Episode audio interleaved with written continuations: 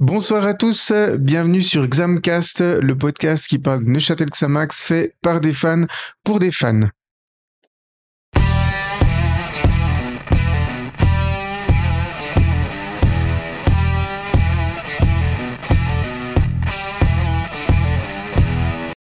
Alors, ce soir, je suis avec Alex. Salut Alex. Salut. Je suis avec Mathéo. Salut Mathéo. Salut. Je suis avec Michael. Salut Michael, ça fait plaisir de te retrouver après deux semaines d'absence. Euh, salut. ouais, salut.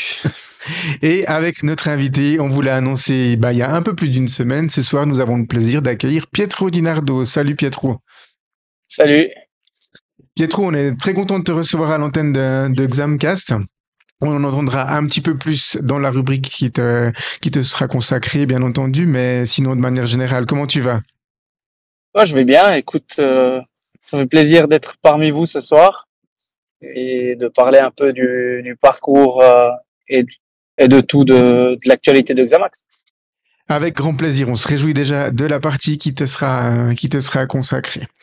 Voilà, jingle.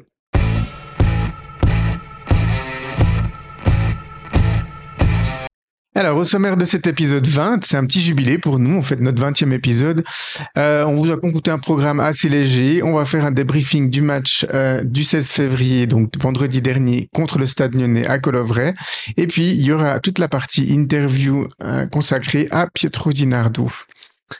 Alors, je propose qu'on commence directement avec la, partie débriefing. Alors, on se, disait avant le, le, le début de cet épisode hors antenne, c'était seulement la troisième fois qu'on a le plaisir de débriefer avec vous une victoire, puisque euh, Neuchâtel Xamax, pour ceux qui ne le savent pas, se s'est imposé 2 à 0 ce vendredi euh, contre euh, contre la Stade Lyonnais. Alors, comme euh, mon habitude, je commence toujours par cette question. Messieurs, votre, votre impression après cette victoire à Nyon? Elle fait un bien fou parce que c'est vraiment, enfin, quand on commence à quand on enchaîne un petit peu puis qu'on rentre dans ces séries malheureusement auxquelles le club nous a nous a trop habitués ces dernières années. Euh, déjà rien que la sensation de la victoire, hein, surtout quand on se déplace et on va au stade voir le match, c'est un bien fou pour euh, le moral, je pense, de l'équipe, mais surtout des, surtout des supporters. En tout cas, moi, j'étais vraiment euh, au coup de sifflet final vendredi. J'avais vraiment une sensation de, de, de, de soulagement et, et ouais, une espèce d'explosion interne de joie assez, assez forte de par la, la délivrance que cette victoire a procuré. Totalement. Alex, tu partages ce sentiment? Ouais, T'as as vu le match? Oui, j'ai vu à la télé. Mais oui, c'est un peu la même chose. J'étais soulagé quand l'arbitre a sifflé la fin du match et puis qu'on avait les trois points. Bah, c'était clairement le match de la peur. Les deux équipes pas en forme, puis ce match-là, fallait vraiment pas qu'on le perde. Très clairement, Michael, du coup, on sait que toi, tu n'as pas pu assister, que ce soit à la télévision, au stade, au match vendredi. Du coup, tu t'es refait le match en entier Ouais, ouais, j'ai vu le match. Alors, du coup, pour l'aspect émotion, c'était plutôt euh, déconnecté. Moi, j'étais euh, le direct, c'était des, des, notifications pour moi, mais j'étais donc j'étais satisfait sans vraiment euh, savoir ce qui s'était passé. Après, au niveau, après, ouais, content parce que même le contenu est quand même satisfaisant. C'est une victoire, on, on y reviendra, mais qui est quand même franchement logique. Et et ouais, effectivement, c'est bien de, de casser cette dynamique, surtout face à une équipe qui aussi étaient dans une très très mauvaise forme. C'est maintenant leur cinquième défaite d'affilée. Ils ont, ils ont perdu leur dernier match de la de l'année 2023 et puis ensuite ils enchaînent aussi sur une grosse série euh, négative, mais eux en perdant tout sur cette reprise. Et euh, bah, content que ces, ces, euh, ces duels de cancre soient enfin remportés par nous. On en a on l'a déjà pas mal évoqué parce qu'on a souvent affronté des équipes pas en grande forme et on a quand même pas fait des grands matchs. Voilà donc satisfait après pour, pour tout ce qui est le soulagement, émotion, etc. Ça, je l'ai vécu de manière un peu différente parce que j'ai pas vu le match en direct. Alors Pietro, toi malheureusement tu n'as pas pu voir euh, le match, mais euh, voilà, j'imagine toi en tant, que, tant que joueur, ancien joueur, euh, quand tu arrives comme ça à, endiguer une, une dynamique, enfin voilà, changer une dynamique négative pour toi et à maintenir un adversaire direct dans la dynamique négative, c'est toujours des matchs qui font du bien. Ah, c'est clair, euh, je pense qu'il fallait arrêter au plus vite euh, cette spirale négative. moi, personnellement, je pensais qu'ils allaient, ils allaient l'arrêter la semaine passée contre euh, Bellinzone. Euh, malheureusement, ça n'a pas été fait, mais là, au moins, ils, ils, ont pu prendre trois points qui étaient importants. Mais moi, j'étais pas trop, j'étais pas trop soucieux de, de l'avenir de l'équipe pour ce deuxième tour parce que je pense que ils allaient garder quand même à un moment donné la distance contre le bas. Mmh c'est intéressant, on va faire le débriefing du match et puis peut-être tu pourras nous développer un peu cette idée-là. Pourquoi, contrairement aux animateurs de Xamcast, tu n'es pas forcément inquiet pour la suite de la saison Ce sera l'occasion euh, d'échanger à ce sujet-là. Donc, euh, alors, les réactions de, nos followers sur les réseaux. Alors, je tiens déjà à, à souligner que euh, il y a eu beaucoup moins de réactions que la semaine dernière après la défaite contre Bellinzone. Donc, euh, je remarque que la communauté Examcast est plus enclin à réagir après des, euh, des défaites compliquées que après des, des victoires. On n'a eu que quatre réactions. Et puis sur les quatre, c'était ces trois de nos habitués. Donc on a Fabienne qui nous a dit yes, yes, yes, enfin ça fait du bien avec plein de smileys qui font la fête et avec des petits cœurs plein les yeux. Euh, on a Grégoire qu'on salue aussi, qui réagit toujours hein, sur, nos, sur nos réseaux, qui nous dit enfin vivement la suite, gourmandise quand tu nous tiens. Julien aussi qu'on salue, euh, qui réagit régulièrement et nous a dit lui, alors lui il attend déjà le match suivant à confirmer contre Toon. On en parlera en fin d'épisode. Et puis on a Lulu qui a tenu à peu près les mêmes propos que toi, Mathéo, en disant ça fait du bien au moral. Euh, une équipe soudée, une équipe qui savait enfin euh, jouer au ballon. Alors j'aimerais qu'on utilise les propos de Lulu pour un, petit peu euh, voilà structurer aussi notre chronique. Une équipe soudée, une équipe qui savait enfin jouer au ballon. Est-ce que vous partagé le sentiment de Lulu, messieurs? Michael, euh, Mathéo, oh. Sam, euh, Alex. Pardon. Ouais, je vais commencer. Bah, honnêtement, oui. Alors, c'est vrai que il y a évidemment euh, tout qui est pas parfait et c'est un match entre deux équipes qui étaient euh, voilà dans, dans, un dans un moment un peu fragile dans une pour pour pour les deux mais je, je suis quand même assez d'accord je, je pense qu'on évoquera plus en détail après mais moi j'ai beaucoup aimé plusieurs séquences j'ai beaucoup apprécié nos nos buts c'était vrai, qui, qui sont vraiment pas venus par hasard. Euh, ça aussi, on l'évoquera. Et puis, globalement, euh, c'est Xamax qui s'est créé des occasions, les occasions les plus dangereuses. Euh, c'est aussi plus, c'est plus facile à dire quand tu vois un replay en connaissant le score, mais j'ai pas l'impression que Xamax ait eu franchement peur à partir du 2-0 et de la fin de match, malgré une possession quand même pas mal pour le Stade Lyonnais. Donc ouais, c'est un match qui quand même euh, dégager une certaine sérénité. Après, c'est face à un adversaire qui qui fait plus de points depuis cinq matchs, donc bien sûr, ça veut pas, c'est pas pour, euh, c'est pas à extrapoler pour pour forcément la suite, etc. Mais mais euh, ouais, je suis quand même assez d'accord. C'était un match où j'ai trouvé l'équipe plutôt plutôt sereine et qui avec pas mal de, de moments qui m'ont qui m'ont bien plu au niveau du jeu. Ouais, c'est ça. Les, on, sentait vraiment que c'était un match de la peur. Et puis, paradoxalement, euh, le Stade Lyonnais était mieux rentré que nous, même si on n'a pas raté notre début de match en soi, mais ils ont en tout cas eu des intentions euh, offensives euh, bien rapidement dans le match par rapport à par rapport à nous. Et puis Guy Varch a quand même dû s'employer sur des frappes relativement lointaines, mais il a fait deux beaux arrêts dans les euh, dans les dix premières, 10-15 premières minutes. Et puis voilà, on a laissé passer, euh, on va même pas parler d'orage, mais en tout cas la, la, petite averse qui nous était un peu tombée dessus, la pression, euh, la pression lyonnaise, et puis petit à petit, euh, on a on a pris euh, on a pris le dessus. Et puis, je dirais que c'est assez, assez logiquement que euh, voilà, on a, on a ouvert le score. C'était, rappelez-moi, c'était la 26e minute un peu plus de la moitié de, de la première mi-temps, mais on commençait déjà, on s'était créé une, une grosse, grosse occasion. Alors, il y avait, pour moi, il y avait deux grosses occasions. La première, euh, c'était un, un, deux contre un, euh, Rap qui fait une bonne remise sur Autier, et puis Autier qui, qui rate un petit peu sa passe, il la met euh, trop forte pour Rap, et du coup, le gardien peut, peut s'en emparer. Et puis il y a eu cette euh, cette bonne passe en profondeur pour Rap qui élimine le gardien, mais malheureusement, euh, enfin il décale en tout cas le gardien. Et puis euh, il tire il tire dans le petit filet. C'est déjà déjà à ce moment-là, on sentait qu'on qu'on commençait à prendre le, le dessus. Et j'ai j'ai surtout eu le sentiment du côté gauche paradoxalement, on voyait des fois beaucoup le côté droite, mais là, c'est de nouveau le côté gauche qui avait repris avec euh, avec un homme très en vue, Dominique Schwitzer, qui a bah, qui a qui a dominé le match. Hein, il a dominé le côté. Et puis, euh, bah voilà, arrive l'ouverture du score à la 26e minute corner de Kenan Fatkic. Et puis en fait, ça, illustre ce qu'on a, euh, ce qu'on avait raté finalement une semaine avant contre Bellinzone. On, a, on s'était aussi euh, créé beaucoup de, possibilités de corner. Et puis pratiquement tous les corners ont été tirés dans la même zone, hein, ou presque que ce corner-là.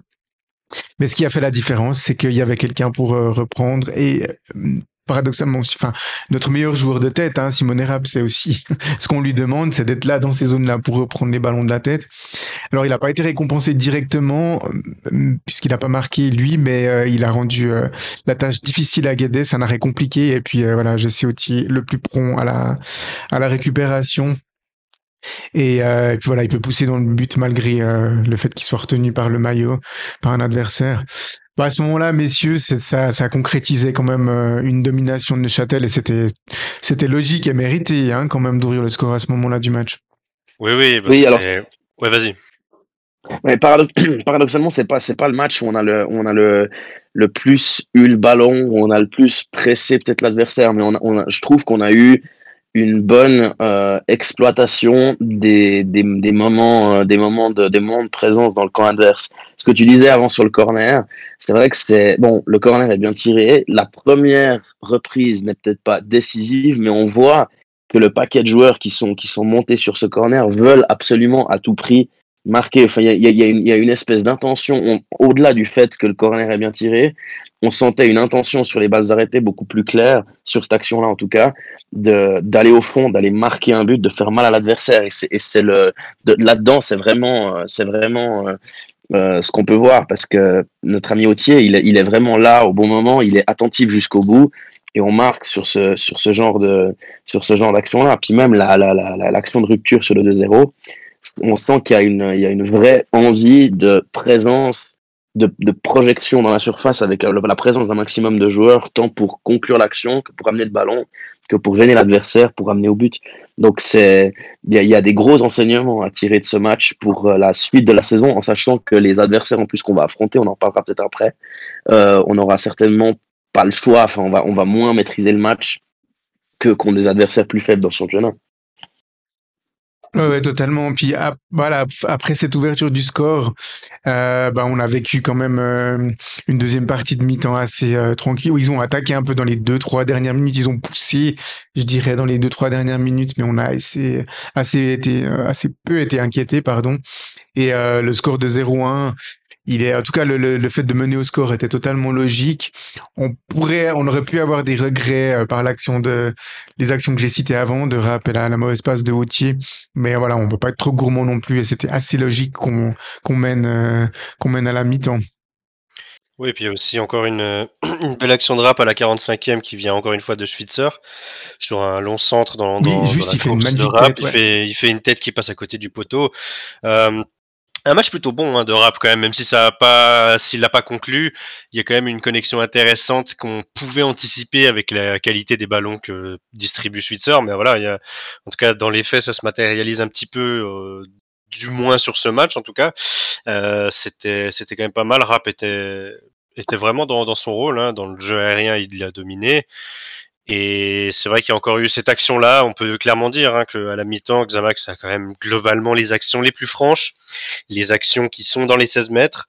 Euh, du côté de Nyon, tu l'évoquais un peu, c'est des frappes lointaines, des frappes intéressantes. Hein. A dû faire des, des, de vrais arrêts, c'était pas juste sur lui, mais ça reste des frappes euh, lointaines et, et c'est Xamax qui, avec beaucoup moins de ballons, a su euh, enfin beaucoup moins. Je sais pas combien était la possession à la mi-temps, mais en tout cas à la fin, euh, le Stade avait quand même pas mal le ballon euh, dans les stades générales, mais avec beaucoup moins de ballons, Xamax s'est créé quand même vraiment pas mal plus, des actions beaucoup plus franches dans les 16 mètres.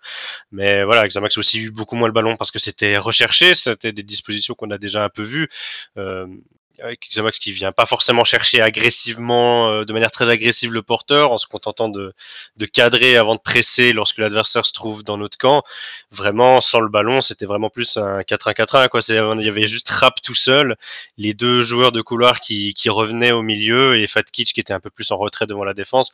Donc c'était vraiment, c'était vraiment dense et l'objectif c'était c'était vraiment pas d'aller chercher haut les, d'aller chercher haut l'adversaire et ça a plutôt bien marché. Nyon, euh, comme comme on l'a déjà dit euh, maintenant plusieurs fois déjà, euh, a dû passer par des frappes de loin pour se créer des, des, des vraies occasions. Ouais, Juste c'est vrai pour- qu'on- tu- moi, tu- Ouais, vas-y, euh, Mathéo. Puisque tu parlais de la possession, Mika, je viens de, je viens de, je viens de rechecker. Donc, c'est 64-36 la possession en première mi-temps pour le Stade Lyonnais et 71-29 en deuxième. Ça dit Ouais, tout. ouais. Non, Mhm. clairement. Beaucoup de ballons Mais pour on- finalement pas tant de- d'actions intéressantes. On l'entendra après dans les propos de, de Jesse Oti et de Uli Forte, mais c'était c'était le plan de jeu. C'était Ouais, vraiment une stratégie. Hein, ça s'est vu. C'était c'était clair et net. Donc ça ça a bien fonctionné sur euh, sur ce match. Euh, et puis ah, voilà. Après, je, vou- je voudrais qu'on parle aussi un peu de l'apport spécifique de certains joueurs, mais on va décortiquer un peu la deuxième mi-temps aussi.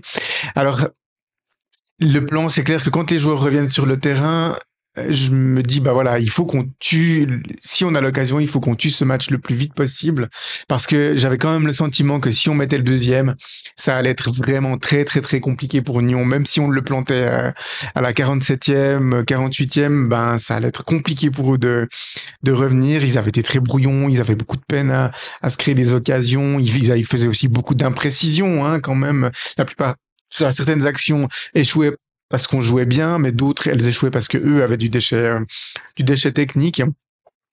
Et puis, euh, puis voilà, finalement, euh, le, le, deuxième but vient à la 57e. Alors, qui a envie de se faire plaisir et de décortiquer cette séquence?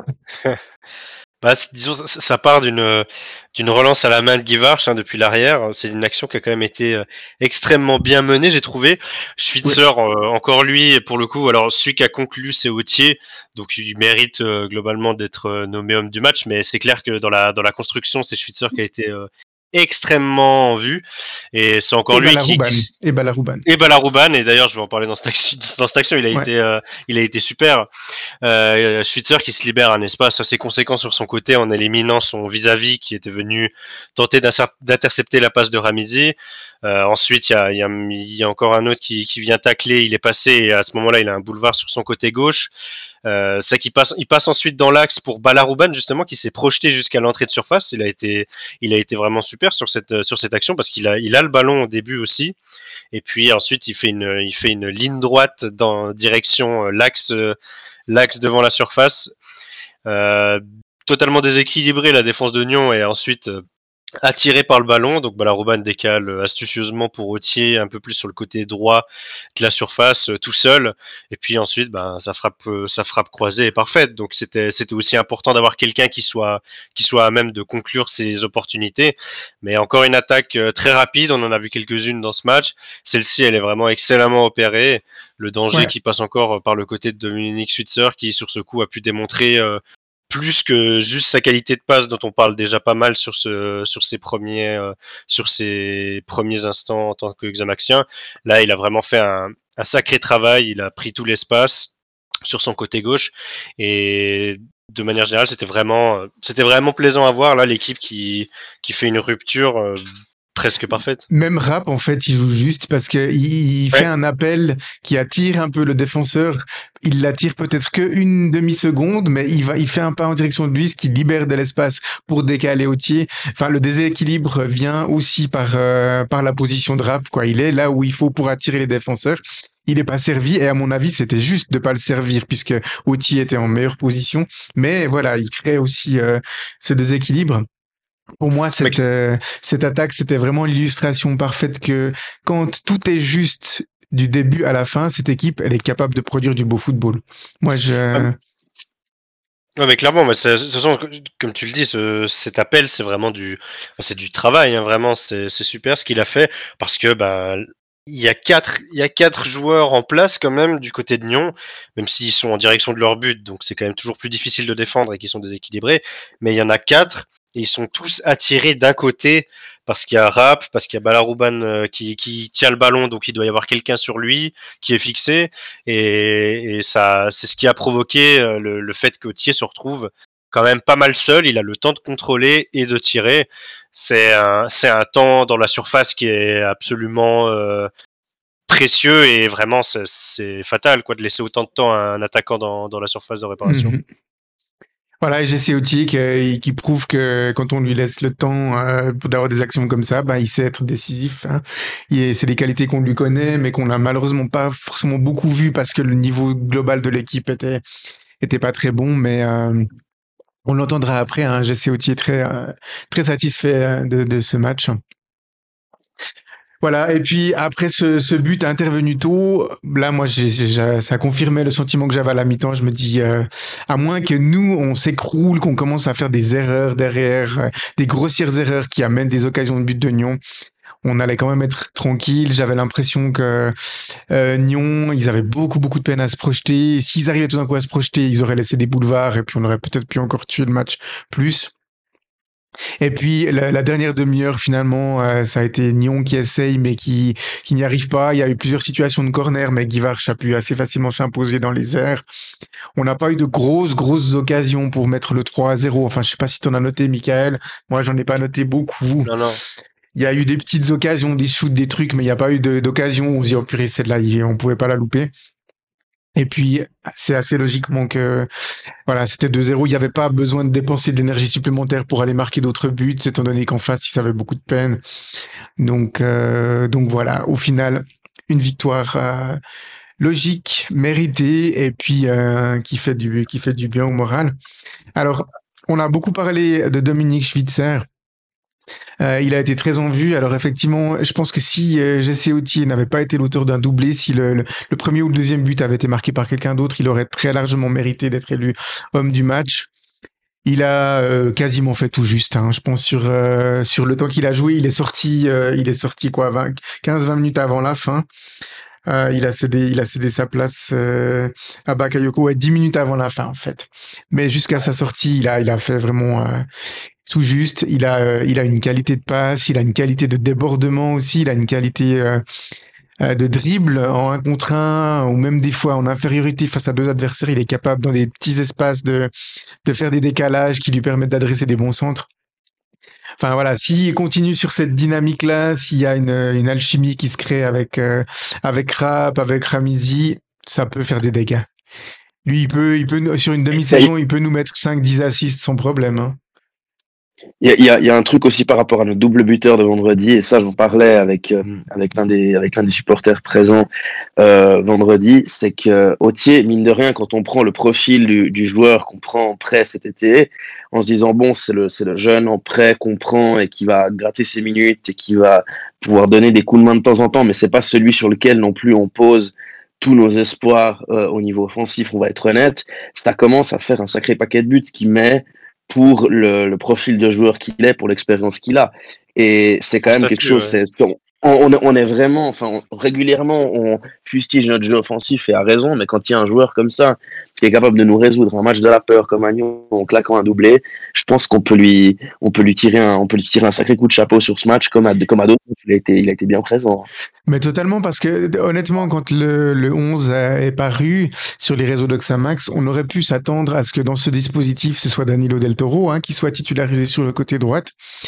Euh, ça n'a pas été le cas. Et puis, euh, bah, il, ma foi, il a, il a pleinement justifié la confiance que Oli Forte a placée en lui. Je pense que quand le joueur euh, met deux buts, bah, c'est qu'il méritait d'être titulaire. Il n'y a pas, il y a pas, il y a pas photo. Donc, euh, oui, ben. Je pense que Danilo Del Toro, s'il veut récupérer sa place de titulaire, en tout cas sur sur ce poste-là, eh ben il va falloir qu'il se qu'il se batte parce que Jesse Autier, ouais, il a plus que fait le travail sur sur ce match. Euh, J'aimerais qu'on parle un petit peu de, Samir Ramizi. Ça nous donnera l'occasion de te donner un peu la parole aussi, Pietro, puisque tu as été pendant plusieurs années le, le coéquipier de Samir euh, ici à Neuchâtel. Euh, voilà, il a été aligné dans un rôle euh, qu'on lui connaissait pas forcément lors de son premier passage à Neuchâtel, Mais euh, d'après toi, Pietro, est-ce que euh, voilà, Samir, il a les qualités pour s'imposer dans ce rôle un peu de, numéro 10 derrière l'attaquant euh, Qu'est-ce que tu en penses? Alors peut-être que maintenant, je pense qu'il a la capacité et, l'expérience aussi pour jouer à ce poste-là, parce que faut pas oublier, je crois que Samir est de 91, donc il va sur les 33 où il a fêté ses 33 ans cette année. Et du coup, ben, le, joueur, euh, avec son âge, il change, surtout le joueur offensif de couloir, euh, s'il veut s'adapter, vu qu'avec ben, l'âge, il perd aussi un peu en peut-être en explosivité, en vitesse, comme d'autres joueurs euh, avant lui. Mais lui, je pense que, en tout cas, la technique, il l'a pour pour jouer à ce poste-là, pour jouer en numéro 10. Ça, c'est sûr. Et puis, il a aussi, euh, on l'a vu sur ce match, hein, euh, il a aussi le caractère et puis c'est ce- cette espèce de roublardise qu'on a besoin des fois euh, pour euh, énerver un petit peu les adversaires. Alors, tu connaissais aussi ça, Pietro, quand tu, euh, quand tu jouais. Euh, mais voilà, de, des fois, euh, garder un peu le ballon pour permettre à la défense de se replacer, de, de, de tirer le ballon deux mètres plus loin. Enfin, voilà, il a aussi un peu ce, ce caractère qui, qui manquait peut-être un peu dans l'équipe et qui va, euh, qui va bonifier tout le groupe euh, euh, finalement. Alors c'est clair que Samir, il a, il a cette malice là de, bah, comme tu disais, de, pouvoir garder le ballon. Déjà, il a, c'est quelqu'un qui n'a pas peur de recevoir le ballon même sous pression parce qu'il est très à l'aise techniquement. Et alors j'ai pas regardé le match contre Nyon, mais je pense que sur un synthétique euh, comme à la Maladière, bah là il sera encore plus euh, plus important parce que la technique euh, sous pression, lui, il la maîtrise.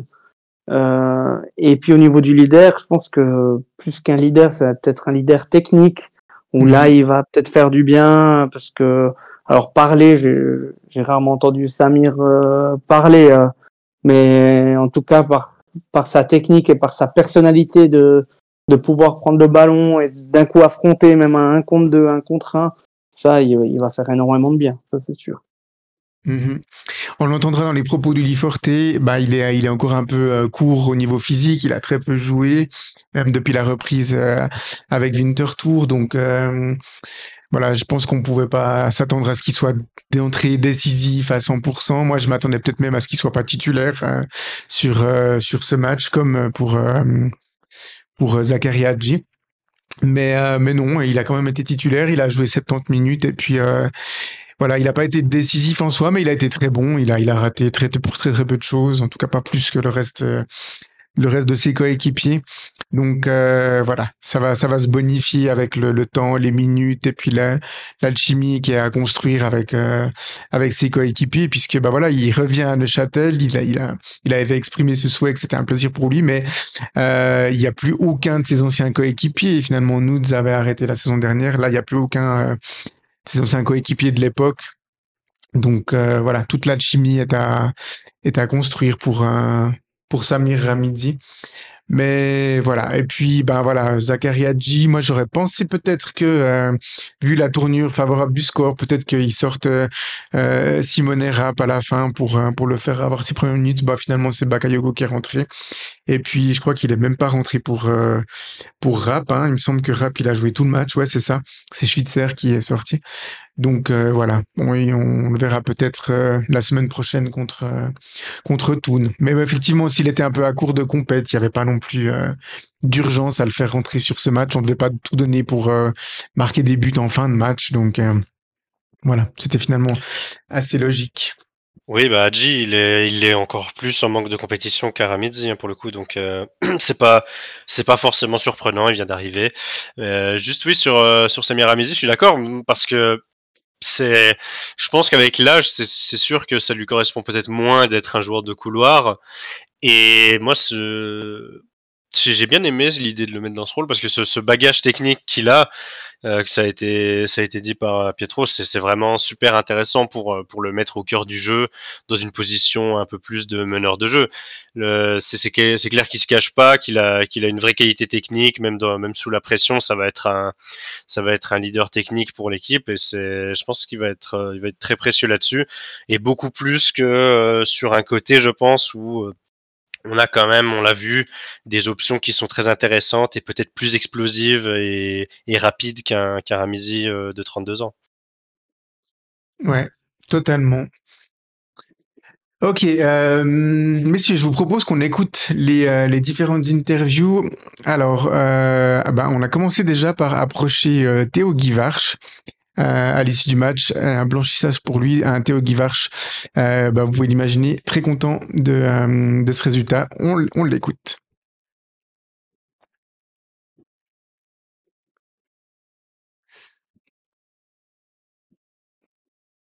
Alors avec Théo Guivarch, euh, victoire ce soir contre le Stade Lyonnais après trois matchs un peu compliqués. Elle est enfin là, cette première victoire euh, en 2024. On espère que ça va lancer la, deuxième partie de saison.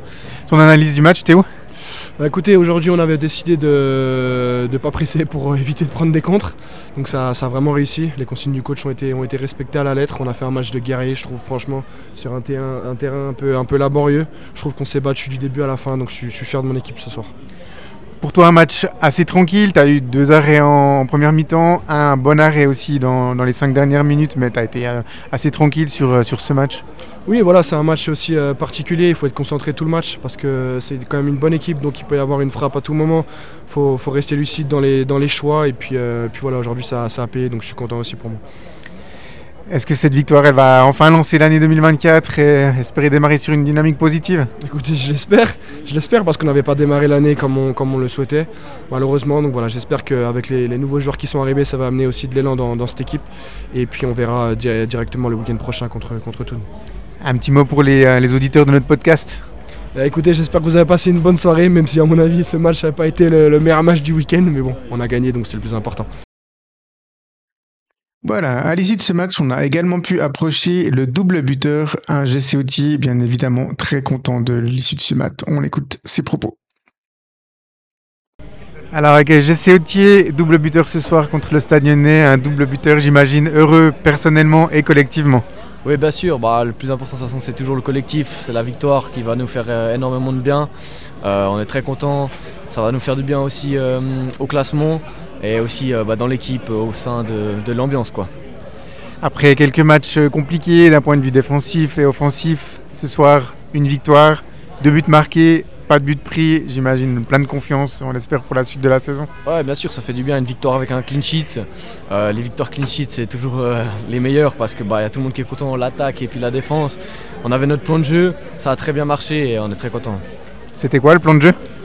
Le plan de jeu, c'était euh, bah, voilà, de, se mettre en bloc derrière, de les attendre euh, et, de procéder en contre. Je pense que ça nous a plutôt bien réussi aujourd'hui, donc euh, on est très content pour ça. Doublé pour toi, deux buts très différents, tu peux nous les raconter? Bah, Le premier but c'est sur un corner, Simone Rapp il, fait une magnifique tête, le gardien fait un magnifique arrêt et ensuite j'arrive à me jeter pour la, pousser au fond. Et puis le deuxième but c'est une magnifique je crois sortie de balle sur le côté gauche et je me rappelle surtout de la fin où c'est euh, Balarouban qui arrive à me décaler euh, de l'autre côté. Et puis bah, après j'arrive à enrouler pied gauche euh, pour marquer. Donc franchement magnifique but. Un but des renards où tu te jettes sur la balle, un deuxième but tout en touché. On n'est pas loin de la soirée parfaite. Ah oui, c'est une magnifique soirée, autant collectivement que personnellement. Donc ouais, franchement, je suis vraiment content. Un petit mot pour les auditeurs de notre podcast Alex Max. Merci Jesse, bon retour. Merci à vous, au revoir. Et enfin, à l'issue du match, on a aussi pu approcher le coach Uli Forte, qui était bien évidemment lui aussi très satisfait. Il nous a parlé, entre autres, de la tactique de ce match et de l'apport de euh, Dominique Schwitzer et de Samir Ramidi. On écoute Uli Forte. Avec un Uli Forte, j'imagine très soulagé après cette victoire 2-0 contre le, le, Stade Lyonnais. Oui, absolument. Finalement, on a fait cette victoire qu'on cherchait déjà depuis le début de 24. On n'a pas bien commencé, mais aujourd'hui c'était très très important de, réagir et l'équipe a fait un très bon match, je veux dire. Quelles étaient les consignes euh, avant le match pour, euh, pour les joueurs sur ce match? On l'a vu tactiquement, on a dit on ne va pas presser. Nous, normalement, on presse, on presse très haut. On a dit non, aujourd'hui, on ne va pas presser parce qu'on a vu que les derniers quatre matchs, Nyon avait perdu, avait, pas mal, avait pris pas mal de buts.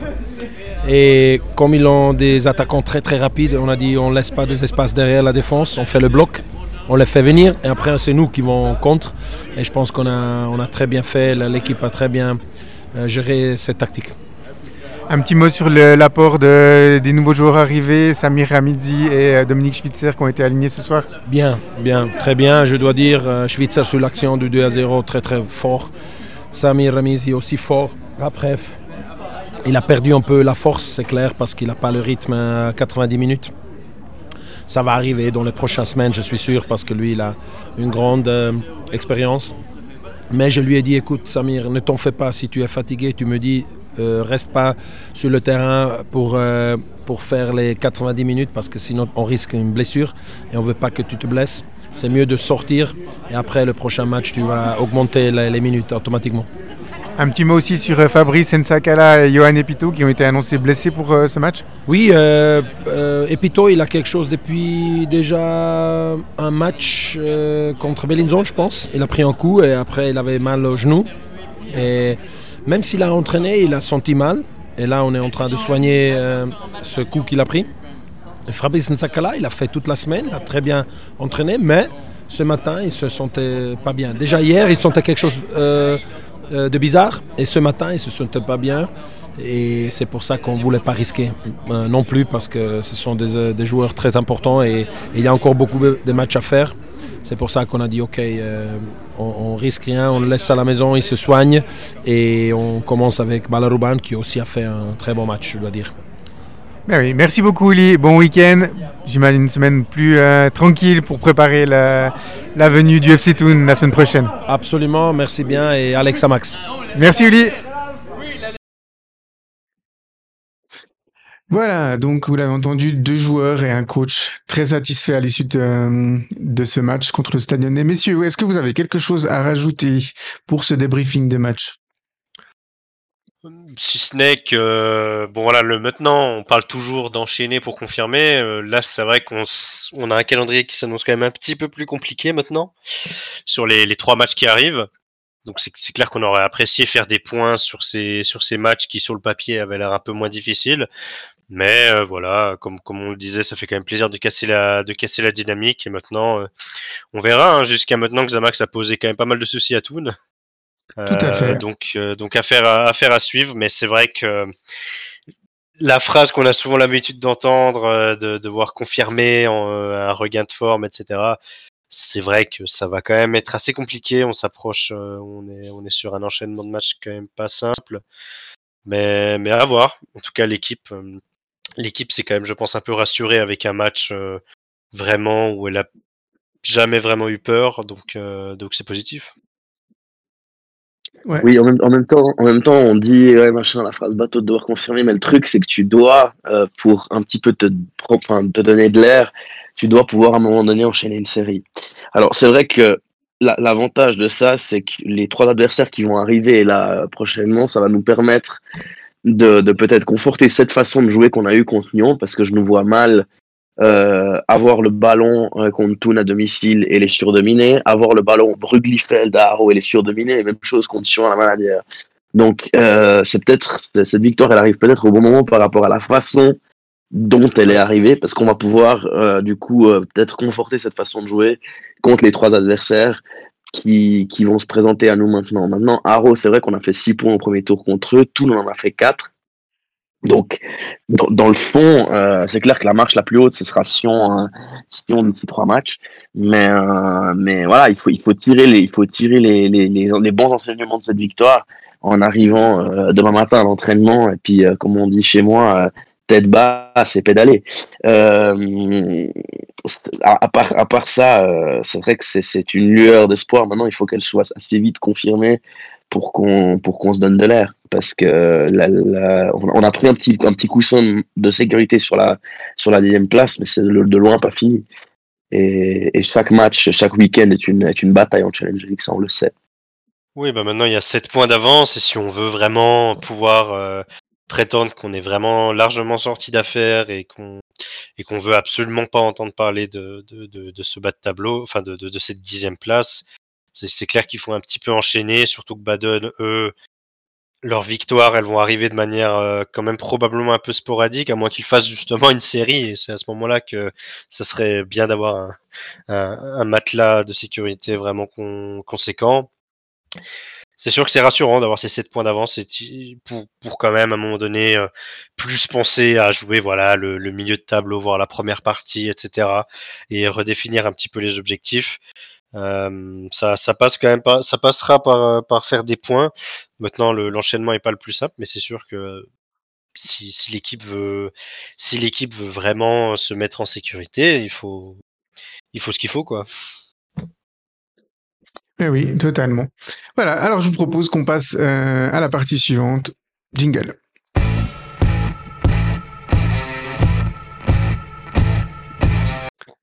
Voilà, alors comme dit en introduction, ce soir, on a le plaisir de recevoir Pietro Dinardo. Pietro, avant qu'on te donne la parole, je vais énoncer quelques chiffres te concernant.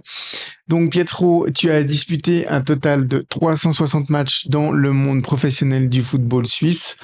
230 euh, en Challenge League, euh, un petit peu avec le FC Thun et sinon partagé entre le FC Bienne et Neuchâtel Xamax. Tu as disputé aussi 34 matchs sur deux saisons de Super League euh, avec Neuchâtel Xamax. Sur 360 matchs, est-ce que tu sais combien de cartons jaunes tu as pris sur ta carrière, Pietro? Je ne l'ai pas posé en avance pour pas que tu ailles faire des recherches. si je me trompe pas, 120, 122 par là autour.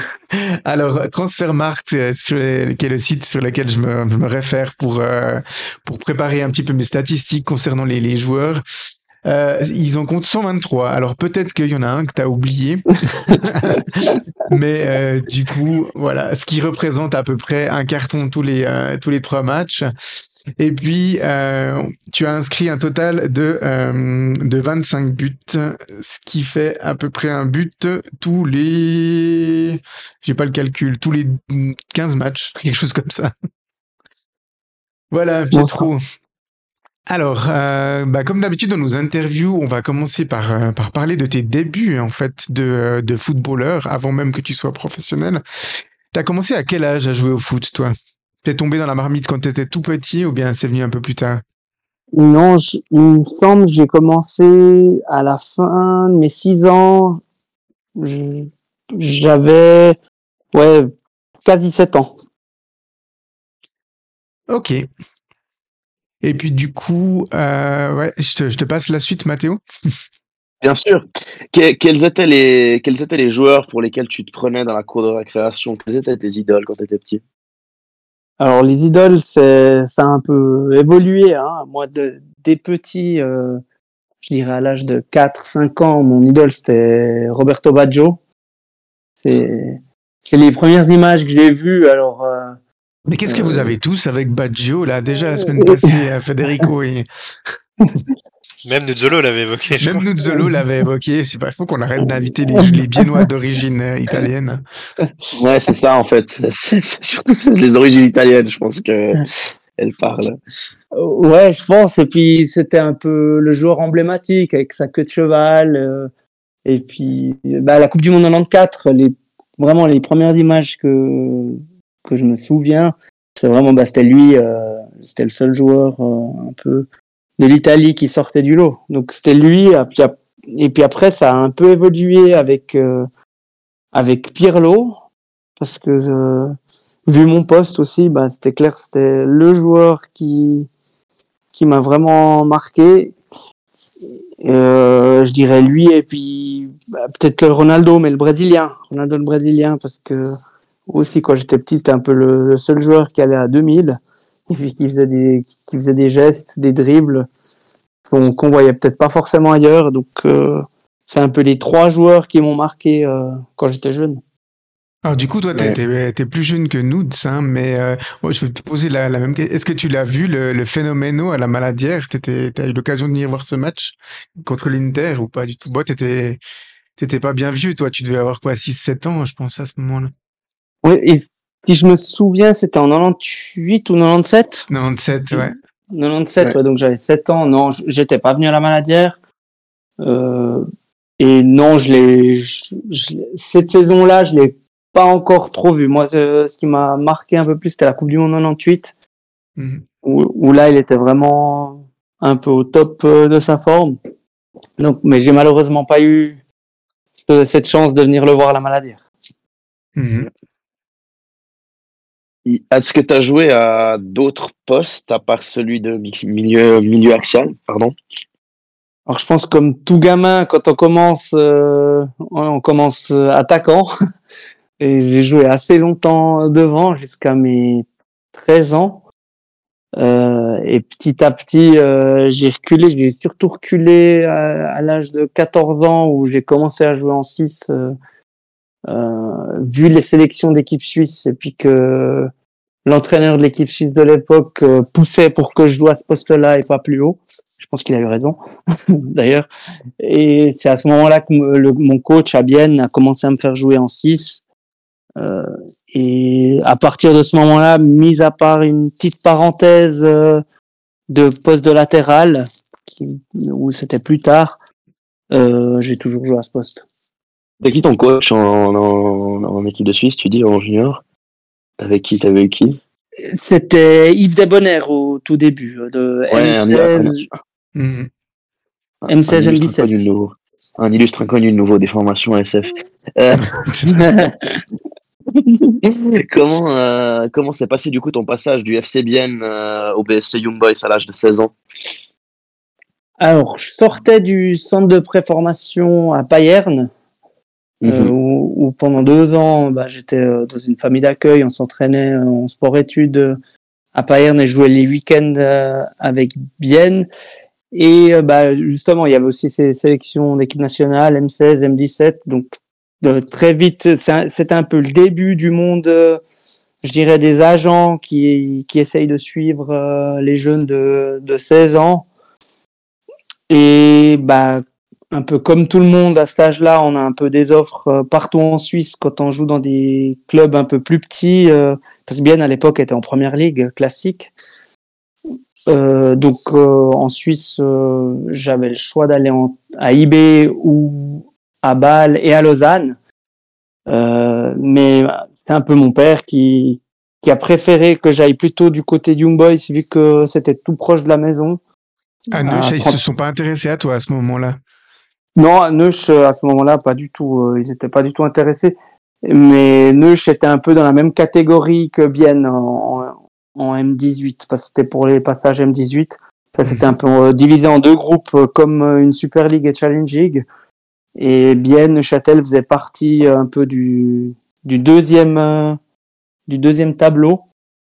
Et IB, il y avait, il y avait une bonne structure. Alors, pas comme Bâle à l'époque, parce que c'était un peu, ben, va dire l'inverse. Euh, le Bâle de l'époque, c'est le IB d'aujourd'hui. Et puis, et IB, c'était plutôt le deuxième club. Et euh, j'ai choisi d'aller à IB par euh, un peu par le fait de ne pas devoir déménager, de pouvoir rentrer à la maison. c'était un peu ce choix-là qui, qui s'est fait. Et ces années chez les juniors de Young Boys, elles se sont passées comment? Bah, pas trop mal. La première année, on était, je jouais avec les, c'était 89-90, donc j'étais dans les plus jeunes. Donc, bah, très vite, euh, quand même, euh, il- le coach m'a fait énormément confiance, m'a tout de suite fait jouer tous les matchs. La première saison un peu plus compliquée euh, au niveau des résultats euh, de l'équipe, mais euh, personnellement, ça allait assez bien, où j'ai tout de suite pu intégrer les M21 assez rapidement au niveau des entraînements.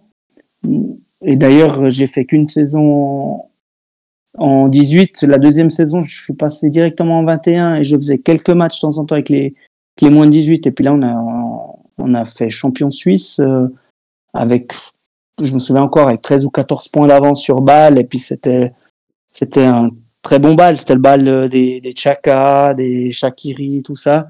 Donc on, on les a, on les a pas mal, euh, je dirais, explosés euh, cette saison-là. Euh, on avait aussi une belle équipe, nous, de, à, à Young Boys. Et, T'as quelques noms comme ça en tête de, de joueurs qui évoluaient à côté de toi, euh, qui ont percé aujourd'hui? À Young Boys, il y, a- bah, il y avait Ouais. le gardien, Roman Burki. Ouais. Et Roman puis, euh, Roman Burki, oui, exactement. Et puis le défenseur euh, François Folter aussi. Oui, bien Oui, sûr. oui. Et sinon, de, de plus connus, après, il y a pas mal de joueurs qui ont évolué en Challenge League. Hein. Euh, euh, Ledesma à Bienne, Grossenbacher à Bienne. Mais euh, dans, dans l'ensemble, on avait une, une belle équipe de moins de 18. Euh, et puis on a, on a survolé euh, cette saison-là. Après, on n'a pas tous joué toute la saison. Typiquement, Burki, euh, Affolter et moi, on a, on a plutôt joué avec les 21 euh, en première ligue, qui était la première ligue classique aussi. euh, c'était la troisième division à l'époque. Donc à 17 ans, c'était assez sympa de pouvoir déjà jouer avec des adultes, ce qui a aussi aidé pour euh, pour après. Ouais, François Folter qui, euh, si je m'abuse, est comme toi, originaire de Bienne. Hein Vous avez fait le même parcours. Exactement, oui. Alors, avec Bienne, on avait une très bonne génération parce qu'on était quatre ou cinq Biennois à jouer dans cette équipe-là de M18. Parce qu'il faut se dire que nous, on a eu les sports-études aussi assez tôt à Bienne. On était la première année à avoir les, sports-études. Et puis, on avait quatre ou cinq joueurs de Bienne qui, qui étaient titulaires euh, dans cette équipe-là de M18 euh, à Young Boys. Après, ben, pas mal se sont blessés euh, et ils n'ont pas suivi. Et d'autres, d'autres, ben, je dirais François, plus grosse carrière. Et puis, ben, moi, je suis quand même assez content de la mienne. Donc, euh, au final, sur cinq Biennois, on était quand même deux à pouvoir, euh, à avoir réussi à jouer pro. Donc, euh, plus un troisième, mais qui est pas passé par Young Boys. Donc, c'était pas trop mal. Qui c'est le troisième? Juste, C'est Loïc Chaton. Ah oui, Loïc Chaton que tu as retrouvé après euh, Ouais. à Bienne. hein. Tu vous avez pas Oui. joué ensemble à Neuch, hein, si je me trompe pas. Mais par contre, vous avez joué ensemble à Bienne. Hein. Si, si, à, à Neuch aussi. À Ah ouais, la première saison, juste. Ouais. Oui. Quand t'es revenu, quand toi t'es arrivé, il était encore là, Loïc. Ouais, c'est juste. Exactement, exactement. juste, est-ce que tu as trouvé une, une, une, une, euh, donc toi, si j'ai bien compris, tu as connu la première ligue classique à l'époque où c'était la troisième division, et tu l'as à nouveau connu avec euh, Xamax quand euh, quand vous faites la montée et les finales euh, et la finale à Baden ou t'étais pas encore là? Non, j'étais pas encore là. Ça, c'était, j'étais au stade parce que j'étais déjà en contact pour signer à, à Xamax, mais c'était pas du tout fait. Du coup, euh, Mhm. j'étais au stade à Baden. À Baden euh, Ouais. J'étais en, dessous- en dessous de, du président Bangli de l'époque. mais j'étais encore très loin de signer à, à Xamax à ce moment-là parce que j'avais pas mal de complications avec, avec mon club de l'époque de Bienne. Donc, mais j'ai, mais j'ai, j'ai pas pu jouer la première ligue euh, classique. Ouais, on y revient. que j'allais te demander toi si- arrivé en Promotion League, ouais. Exactement, oui. J'allais te demander si tu voyais une certaine, une grosse différence de niveau entre la première ligue, troisième division suisse ou la première ligue qui était devenue la quatrième division. En fait, c'était, c'était dans ce sens-là euh, que je voulais te poser aussi la question. Oui, alors euh, oui, il y avait. Alors à l'époque non, parce que quand on, y- on y était avec eBay, la première ligue classique, euh, bah, on avait Bienne dans le groupe euh, qui était bah, quand même déjà c'est une équipe solide. Euh, et puis les matchs étaient, étaient quand même durs à jouer à ce moment-là. Mais là d'ailleurs, bah, la première ligue classique, quand je l'ai refaite avec Bienne euh, il y a deux ou trois ans, ben à part les deux trois belles équipes, d'ailleurs il y avait Baden, euh, nous on s'est battu avec Baden pour la promotion. Euh, à part les deux trois belles équipes, il y a la- le niveau a quand même bien baissé en première ligue classique. On voit quand même que c'est bien la quatrième division maintenant. Et donc ensuite avec tes donc ensuite t'es à IBM M21 et tu passes en, en prêt au FC Thun où tu joues euh, la deuxième partie de saison avec les avec le club de Thun euh, en deux en, en Challenge League. Est-ce que tu peux nous raconter un petit peu ce, ce prêt euh, ce prêt dans l'Oberland? Alors oui, bah, pour la petite histoire, je faisais déjà partie de la première équipe à ce moment-là de Young Boys. Depuis quelques mois, je j'étais de- deux ou trois fois sur le banc. Je m'entraînais que avec la première et je jouais avec les 21 qui étaient bah, coachés par euh, euh, Joël Magnin qu'on a eu à, à Xamax après. Euh, et je me blesse en camp d'entraînement avec la première équipe,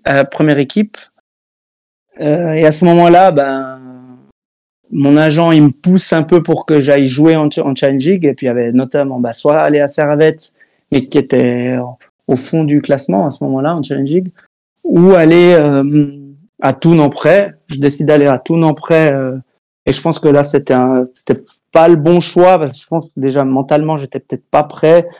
Euh, malheureusement, je suis allé un peu, euh, je dirais pas avec la grosse tête, mais avec euh, euh, le fait de, devoir, de, de me dire, bah, aux entraînements à Young Boys avec la première équipe, ça va très bien. Je recevais des éloges des, des joueurs qui étaient confirmés. Et de me dire, bah, je vais à Toon, euh, c'est sûr, je vais jouer. Alors que c'est pas ça. Euh, le foot, c'est faut s'entraîner toujours à fond et puis c'est pas parce qu'on s'entraîne bien avec une première équipe, euh, une grosse première équipe du championnat suisse que ça va être plus simple euh, dans une challenge league. Et là, je, je pense que j'étais encore, bah comme je l'ai dit avant, pas prêt mentalement pour euh, aller dans une équipe qui se battait à ce moment-là. Et en plus de ça, bah il y avait pas mal de joueurs, bah c'était sorti après dans les dans les journaux, dans les médias qui avaient vendu les matchs. et, et, on en avait trois ou quatre. Ouais, et, c'est vrai. et du coup, c'était compliqué de faire des résultats. C'était cette Ouais. époque-là, du coup, c'était à ce moment-là. tu- tu- Ouais, il y en avait. Ça explique pourquoi t'es resté que six mois à Toon, du coup. Ouais, c'est un peu ça. Bah après, bah, c'est, je, je devais retourner à IB et puis finalement, je, suis allé à Bienne en Challenge League en prêt de nouveau. Donc c'était, c'était le bon moment de, de repartir parce que je pense que le club à ce moment-là, en tout cas, à Thun, il y avait pas mal de difficultés. Ils, ils hésitaient même à passer en semi-pro. Euh, et puis après, je crois qu'il y a Yakin qui est arrivé. Et puis ça c'est, ils sont, ils sont montés, mais, mais un peu, pas un hold-up, mais il s'attendait pas du, le club ne s'attendait pas du tout à monter à ce moment-là. Donc Yakin, à l'époque où il était un bon coach, c'est ça? Exactement, bah oui. euh, la, première année là, Thun, il avait fait vraiment de, Thun jouait vraiment bien, alors qu'ils avaient peut-être pas l'effectif, euh, en tout cas par rapport à un Lugano de l'époque, pour monter. Euh, Thun avait un effectif quand même un peu plus plus faible, je dirais. Et là, a quand même fait une grosse grosse saison. Ouais, puis c'est pas, il n'y a pas Toon hein, qu'il a fait des bons, des bons, des bons résultats. hein. Il y a qui, mine de rien, sur cette période-là, il touchait un peu en or. euh, Enfin, il transformait un peu en or tout ce qu'il touchait euh, comme coach. Oui. Et puis c'était Ouais, marrant parce que la saison, les six mois en Challenge League, il y avait quand même des joueurs qui étaient plutôt en bout de course. Euh, bah, vous avez parlé la semaine passée du gardien dans le quiz, euh, Patrick Bettoni. Euh, bah, il y avait Patrick Bettoni dans l'effectif, il y avait Mar- non pas Mark Schneider, mais il y avait Andres Gerber, Milaim Rama. Donc c'était des, des joueurs très anciens, donc tout n'était vraiment en, Des joueurs historiques à. Toon. Hein. Oui, complètement. Et puis, euh, bah, ça a vraiment changé l'été après où je suis passé à Bienne. Là, ils ont, ils ont un peu renouvelé tout l'effectif. Euh, D'ailleurs, Gerber était passé directeur sportif à ce moment-là. Euh, je crois que Rama a arrêté, Bettoni entraîneur des gardiens. Puis ils ont vraiment bien fait les choses à ce moment-là. Parce que, corrige-moi si je me trompe, mais là, ils sont promus à l'issue de cette saison. La saison où tu joues, c'est la saison après?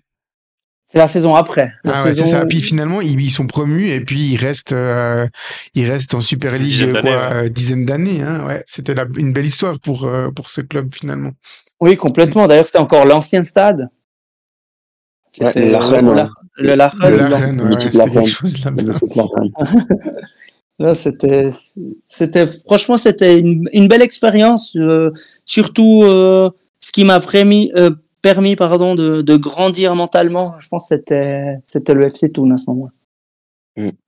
D'ailleurs, ils nous, ils, ont ils nous ont joué une sacrée blague à nous, Xamaxiens, euh, dès leur retour en Super League en 2010-2011, si vous vous rappelez d'un certain Xamax Toon à la Maladière en, en tout début de saison, si ça vous revient. Il avait assez vite fait son passion, le Toon de Murat Yelkin.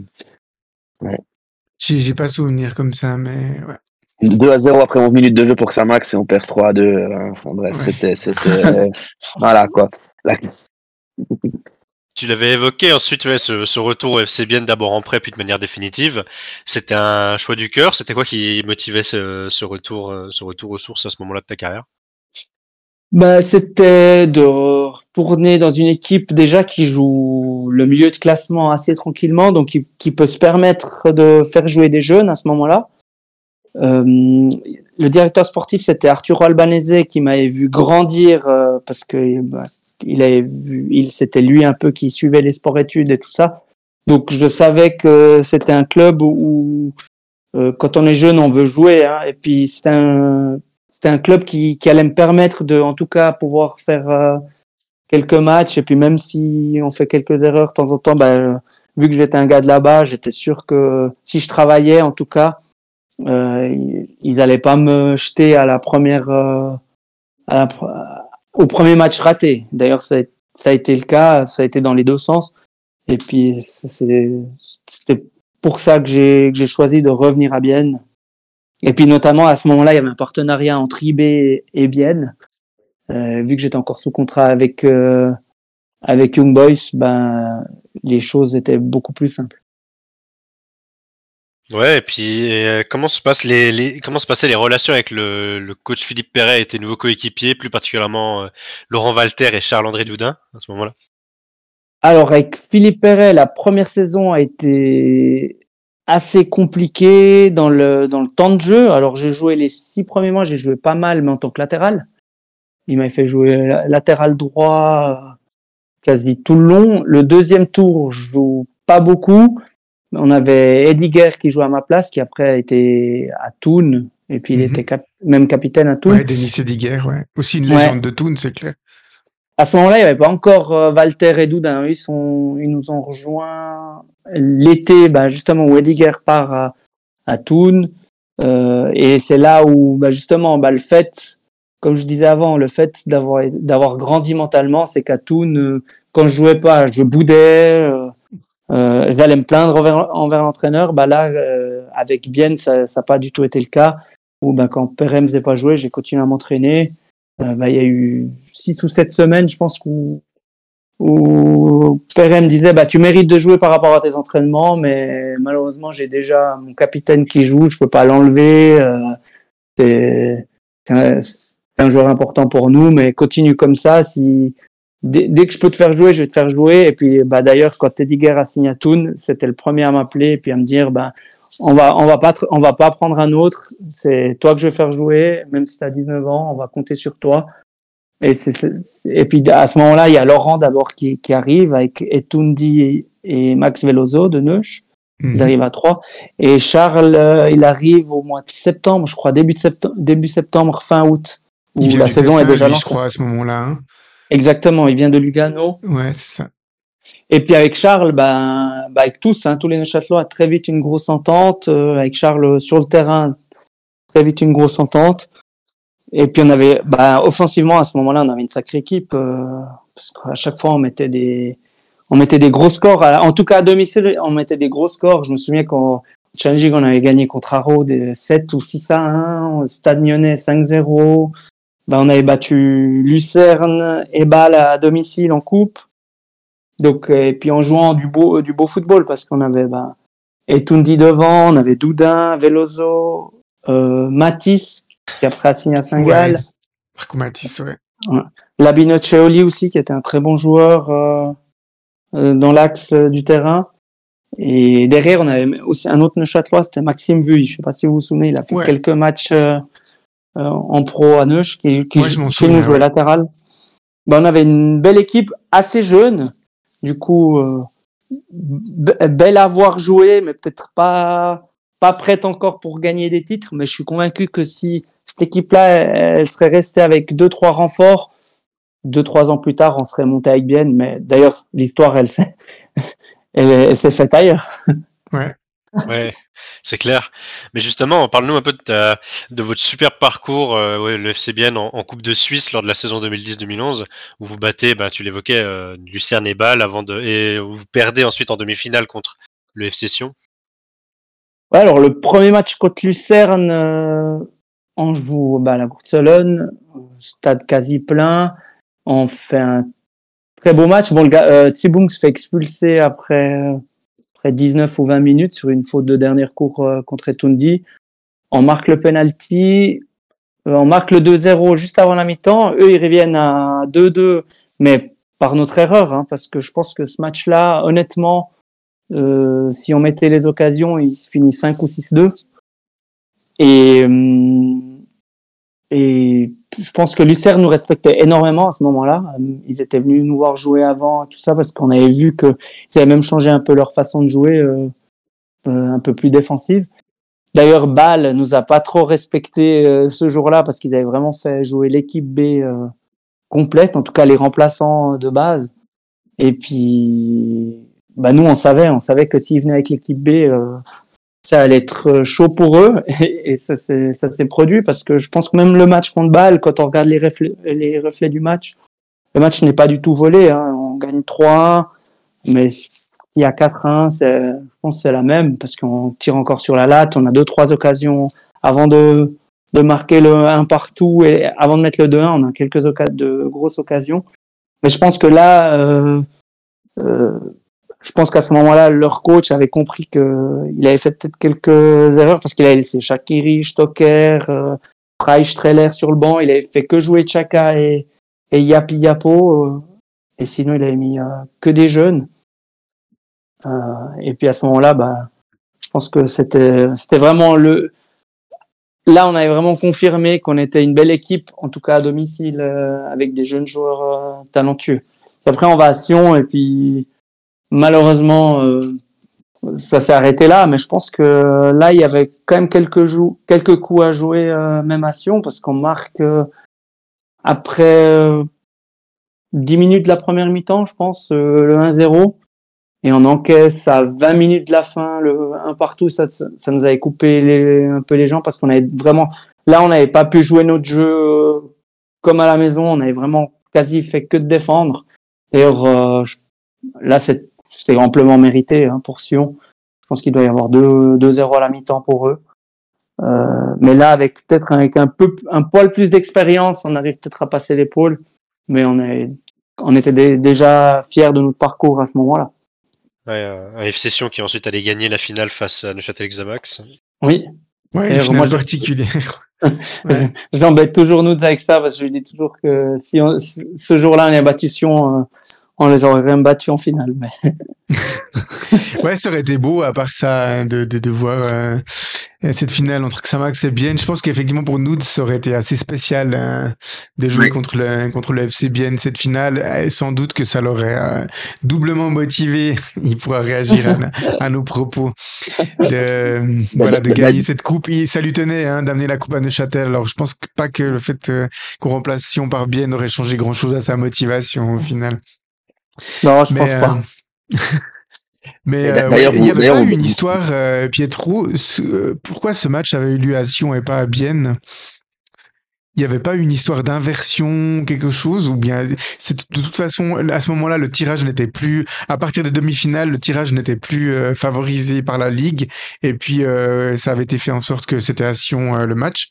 C'est ça, ah. hein, c'est.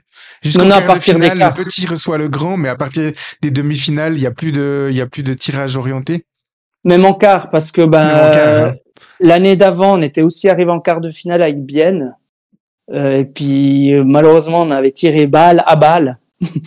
et là, c'était, c'était, il y avait déjà 2-0 à la mi-temps. Là, on avait vraiment eu aucune chance euh, là-bas. Mais c'était l'année d'avant, ça.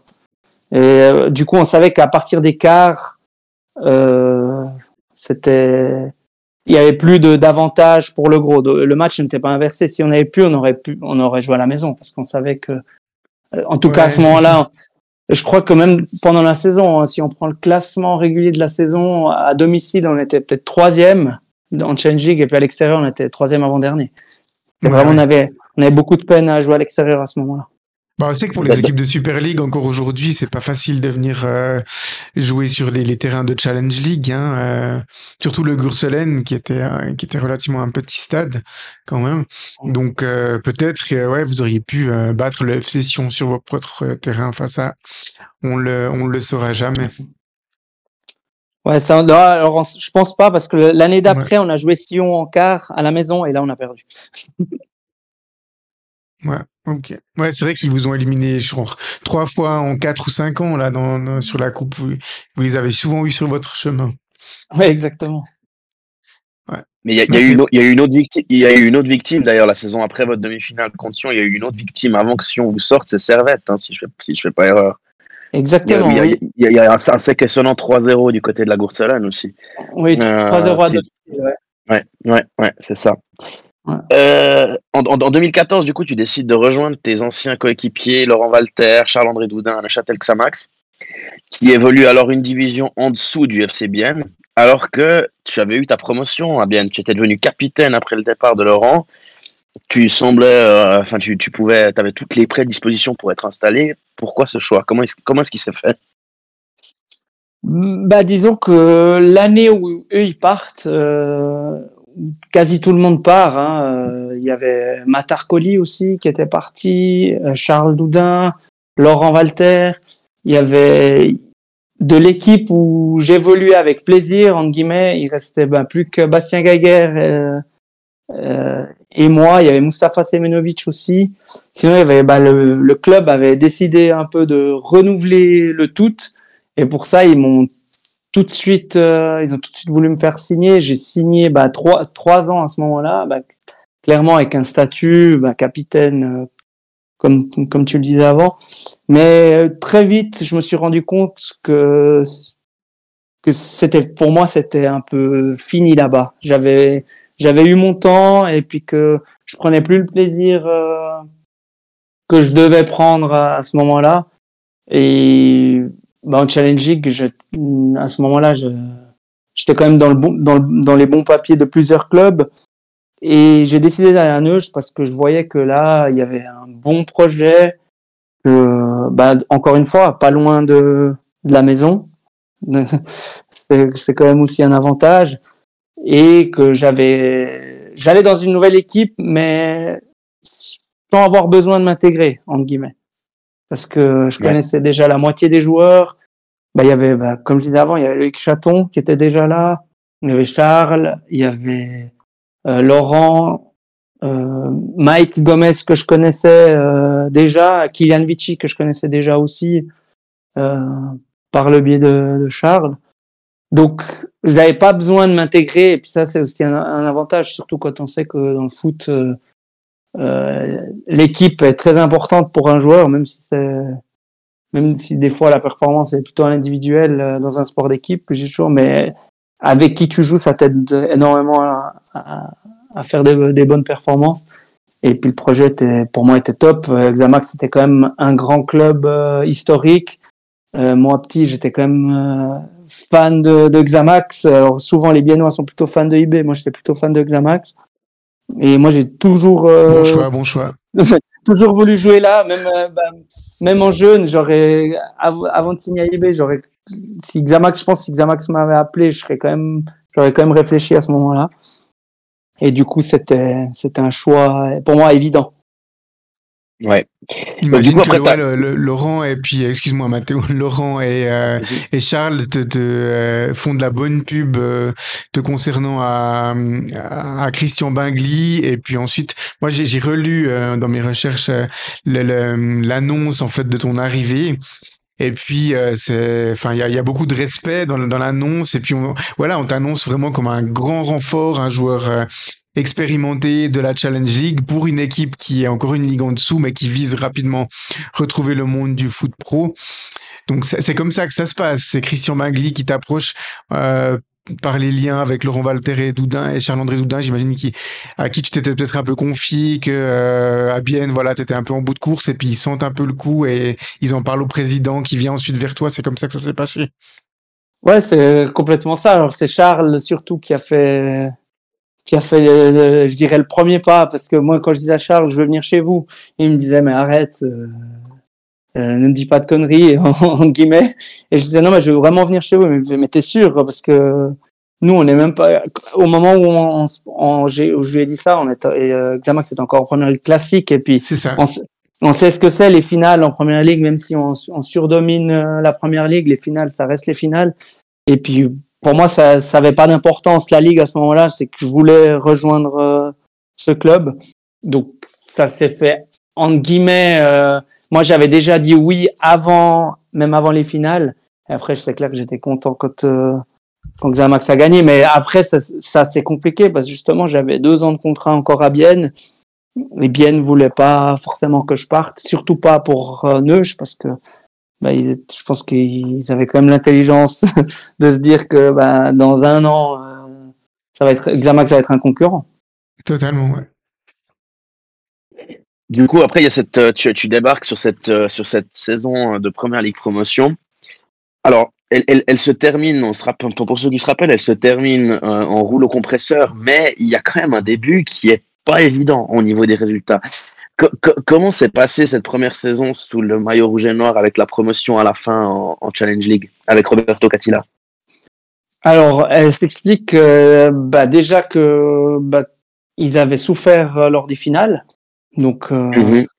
préparation, euh, je pense que les joueurs sont arrivés pas près, mais déjà plus que physique, mais c'est mental parce que ça, ça a dû être long d'aller chercher aux prolongations quand tu as joué toute une saison, bah, c'est dur de, de, redémarrer, de se, de se relancer. Donc euh, déjà de ce côté-là, je pense que les joueurs mentalement étaient étaient fatigués. Après, euh, c'est aussi de, de retrouver ses marques dans une nouvelle euh, division qui est pas connue, qui qui est peut-être pas évidente à jouer, et puis dans le sens où Zamax en première ligue promotion, même si c'était le néo-promu, c'était le club à battre. Euh, ils savaient d'entrée, bah, il y avait euh, les noms euh, pour la première ligue promotion que vous avez dit, bah, c'est des, ça restait des grands noms. Alors pas pour le foot suisse à ce moment-là, mais pour la première ligue promotion, en tout cas, jouer contre euh, tous ces noms pour eux et puis dans le stade de la Maladière, bah, c'était le challenge, c'était le challenge de la saison. Et du coup, bah, début mitigé, on, on fait 2-2 à Delémont, on égalise à la fin. Euh, on perd à Old Boys 2-1, je crois, en fin de match. Et on, est, on fait un match nul contre Brighton Rhine. Donc, très très compliqué. On joue Carouge en Coupe Suisse où on gagne euh, au penalty. euh, ouais, je me rappelle bien de ce match. Et c'était compliqué. C'était, c'était, c'était pas évident. Mais après, euh, après une fois qu'on avait posé nos marques, euh, le, le, jeu, ben, pense qu'on on gagnait quasi tous les matchs euh, et puis assez facilement. D'ailleurs, il y a un match euh, où on joue contre Portsville où ils avaient trois points d'avance, je crois, sur nous ou quatre points d'avance. Euh, ils sont venus chez nous, on les a écrasés 4 à 1. Et, et dès, ce, dès ce match-là, on, on connaissait un ou deux joueurs de Rappi ils nous dit bon, pour nous c'est fini. Alors qu'ils étaient encore premiers à ce moment-là, mais ils savaient, c'était au mois d'octobre, ils venaient de perdre 4 à 1 contre nous, ils savaient que ça, ça allait pas tenir. Et d'ailleurs, je pense qu'au mois de, février ou mars à la reprise, on avait déjà 7 ou 8 points d'avance sur eux. D'ailleurs, ce qui est assez marrant, je viens, je viens de, re de, regarder, de regarder rapidement. La première victoire, elle n'arrive qu'à la, qu la, cinquième journée contre la réserve du FC Sion. Donc, ça prouve un peu le, le début de saison compliqué que vous avez eu à ce moment-là. Oui, complètement. Euh, comment, comment, donc après, il y a la promotion du coup en, en Challenge League. Et il y a deux premières saisons assez compliquées avec, euh, avec Xamax. Bon, la, première, c'est une saison de transition où euh, voilà, on voit le d'ailleurs, il y a bien en début de saison qui vient vous battre 4-1 à la, à la Maladière. Finalement, vous faites un magnifique deuxième tour. Il y a le changement euh, Roberto Catilla, Michel de Castel en cours de saison. Et puis après, cette fameuse saison où Zurich descend et vous vous retrouvez à, à faire la chasse au FC Zurich. Comment tu vis ces deux premières saisons en, en Challenge League avec ces deux magnifiques deuxièmes places au final? Ben, la C'est surtout la première saison qui est compliquée parce que je pense qu'on n'avait pas encore l'effectif pour pouvoir jouer euh, la deuxième place.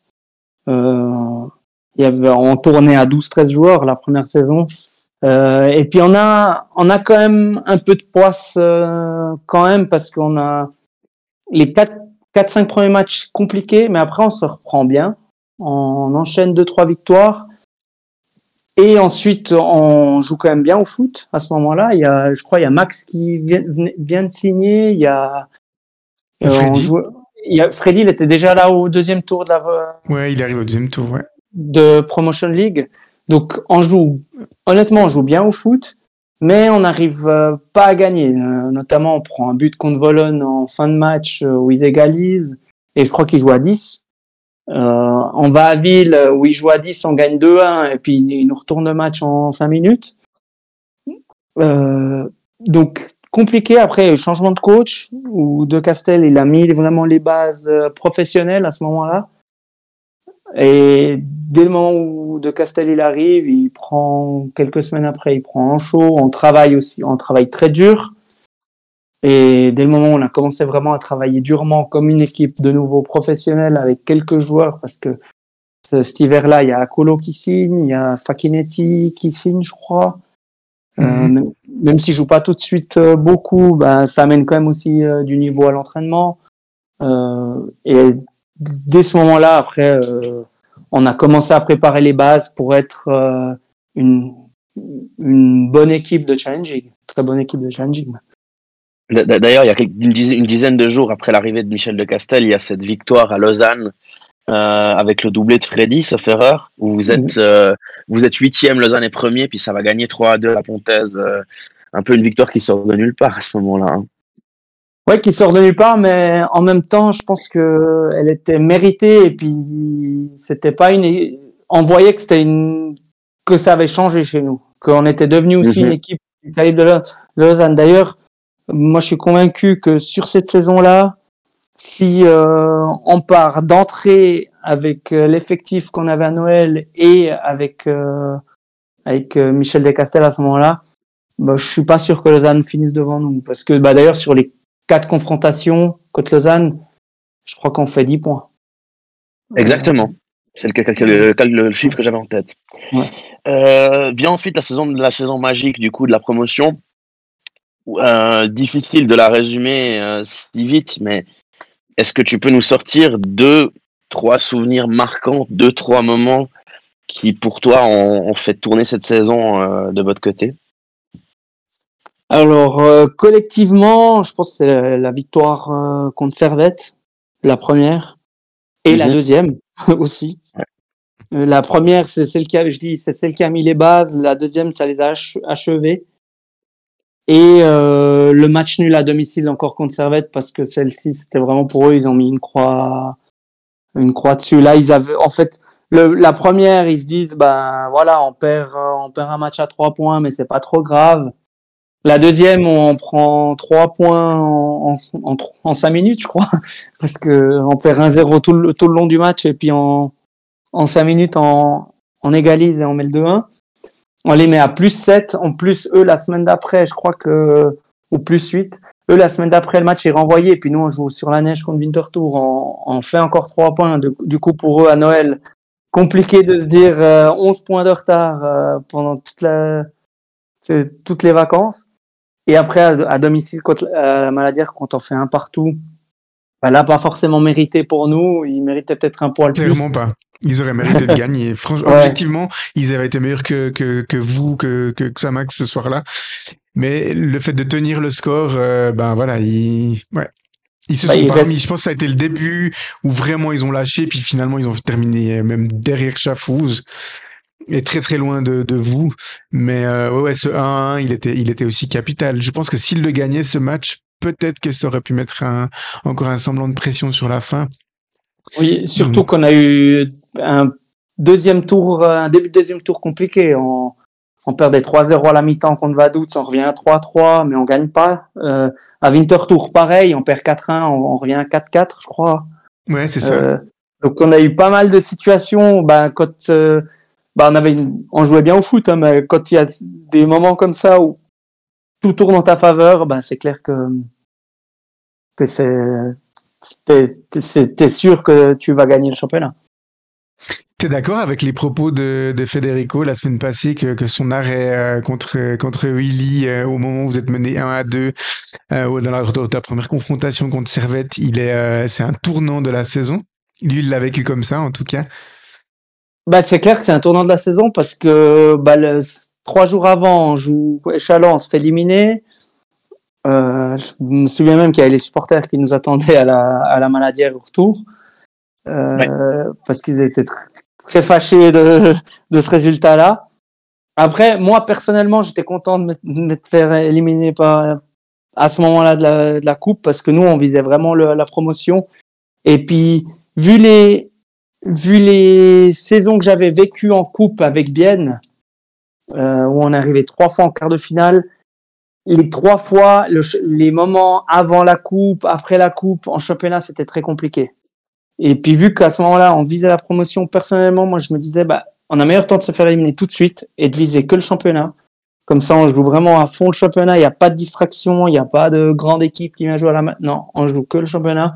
Donc moi personnellement, ça m'a pas inquiété, mais c'est clair que l'arrêt de Federico à ce moment-là du match, en tout cas pour ce match-là, c'était un tournant parce que s'il y a 3-1, euh, je pense que c'est fini. Euh, Je pense pas qu'on revient euh, à 3 à 3-3 ou à 4-3. Je pense que ce match-là, on- il se finit peut-être 4-2 ou 5-3, mais je pense pas qu'on qu'on le gagne. Et en, même- en Ouais, même temps, en puis, même euh, temps, cette, Ouais, élimination, cette en même temps, cette élimination en coupe, euh, je veux dire, vous, vous aviez fait un début de saison où les points étaient là, mais on n'avait pas l'impression jusqu'ici de voir un vrai match référence où on se dit bon que Samax a lancé sa saison. Donc, tu es d'accord de dire aussi que c'est peut-être une défaite qui a servi aussi de déclic pour le groupe? Déclic, euh, je sais pas, parce qu'on avait quand même un groupe où honnêtement, il y avait, il y en avait pas un qui, qui se prenait pour un autre. Euh, on avait un groupe où on savait, euh, on savait qui on était. On savait qu'on était une belle équipe, mais on, se rendait compte quand même qu'on n'était pas le Real. Même si, même si aujourd'hui je dis que c'était un groupe où il y avait énormément de qualité. Euh, mais à ce moment-là, on se rendait compte quand même qu'on était une équipe où chacun savait ce qu'il devait faire pour que l'équipe euh, joue bien. Euh, donc, je, je sais pas si ça a fait un déclic, mais sur le fond, je, je pense pas plus que ça parce que l'équipe était mentalement prête à jouer ce championnat. Euh, et, et je pense que même si on perdait contre Servette, euh, il y aurait eu peut-être une petite phase parce que même après Servette, on n'a pas gagné les matchs facilement. On a on a gagné à Winterthur 1-0 plutôt sur la fin. On a joué, euh, on a perdu à Haro. Oui, ce euh, ce match-là était horrible aussi. hein. Ouais, c'était, c'était, euh, c'était d'ailleurs une des, euh, une des deux. Vous avez perdu que deux fois cette saison ou trois fois? On n'a pas souvent perdu, je crois, Haro et Chafouz, mais le championnat était déjà fini- quasi fini quand on a perdu contre Chafouz. Puis Chafouz Euh, à la maladie, ils sont venus gagner aussi. Ah ouais, aussi Ouais, à la début de Maladie. C'est ça. Donc il y a eu trois défaites, dont Ouais. deux fois Chafouz, ouais. Chafouz de Yakin, encore lui. Et même après la défaite contre Haro, on gagne contre Chiasso, oui, 4 à 1, mais jusqu'à la 55e, je crois qu'il y a 0 à 1 pour Chiasso. Donc, Ouais. ce, Ouais, ce c'est premier tour, il était pas. hum, Je pense que le, le vrai déclic, c'est quand on a gagné à Chafouz 2-1 euh, et Servette 2-1 aussi euh, euh, en fin de premier tour. Parce que le premier tour, il était pas si. Mm. Oh, Alors, on, on- on faisait beaucoup de points, mais on, c'était pas les, les matchs n'étaient pas si clairs que ça. Ouais, ouais. et Victoire- puis à c'est- Chafouz. Ouais, Chafouz, c'était au tout début de, du, deuxième, enfin, du troisième tour officiellement. Ouais. Du coup, c'était un match du mois de janvier. Et je me souviens que voilà, Geoff, il avait marqué un but, encore un but super important euh, dans les, les dix dernières minutes du match. Et puis, euh, ça avait définitivement euh, freiné les, les ambitions de, de Chafouz à ce moment-là, quoi. C'est clair. Mhm. C'était pas le premier match, mais euh, le premier match, c'était Vaduz. C'était la reprise, Vaduz, oui. souviens. Ouais, ouais. Celui-là, il était, il était chaud. Ouais. Ensuite, sans, sans évoquer, euh, sans évoquer les barrages, est-ce que tu peux nous parler ensuite de la saison de retour en Super League du club? Parce que vous, vous vivez quand même six premiers mois extrêmement compliqués où par rapport à, toutes les promotions qu'avait vécu Xamax dans les années précédentes, il y a un brutal retour sur terre quand même là. Oui, alors euh, moment au début, on est un peu euphorique, je dirais, parce que on, gagne à Lucerne, on fait match nul contre Bâle, on perd à Sion, mais c'était pas encore si grave. Mais je pense que là, euh, les six premiers mois étaient compliqués parce que même des matchs où, on, où moi je, je trouve qu'on jouait bien, finalement on les gagnait pas. Si je pense au 3-3 à domicile contre Zurich, où il y a 2-0, ils reviennent à 2-2, on, on mène 3-2, il- on encaisse le 3-3, ben, c'est des matchs qu'on gagne pas finalement, où on perd deux points, alors qu'on on, on doit gagner. Et puis, ou, ou même Saint-Gall à la maison, on gagne 1-0 à la mi-temps, et on perd en fin de match, je crois. euh, totalement. euh, sur le premier tour, il y a eu beaucoup de points de perdus où les, où les prestations n'étaient pas si mauvaises. Où on a Je vraiment, avec toi, Pietro, ouais. on a vraiment lâché, c'était à partir du mois de novembre, je pense, euh, où je dis lâché, où là on faisait quasi plus de points. Et puis, mais ça, ça nous a un peu tué.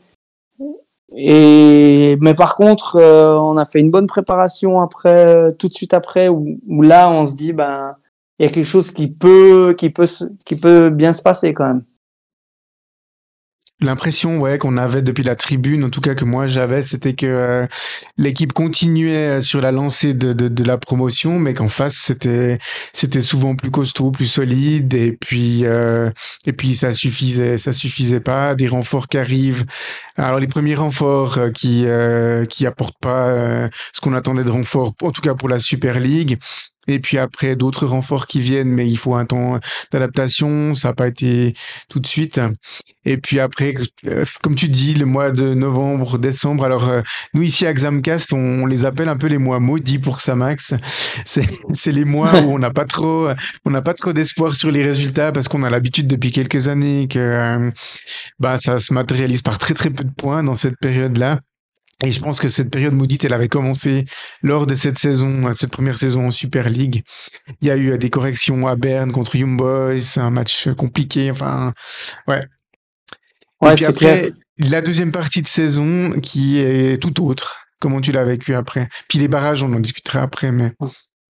Alors, euh, la deuxième partie de saison, euh, très bien. Bah, il y a eu le changement d'entraîneur. Euh, je pense qu'à ce moment-là, il était nécessaire parce que bah, je pense que bah, comme tout entraîneur, euh, même si bah, moi j'ai un excellent rapport avec euh, avec euh, Michel Descastel, bah, à ce moment-là, je pense que Stéphane était l'homme idéal pour pour nous maintenir, parce que déjà il connaissait le groupe, donc il savait ce qu'il devait faire, et personnellement, c'était pour moi c'était c'était bien parce que j'étais en concurrence avec Seredi entre guillemets.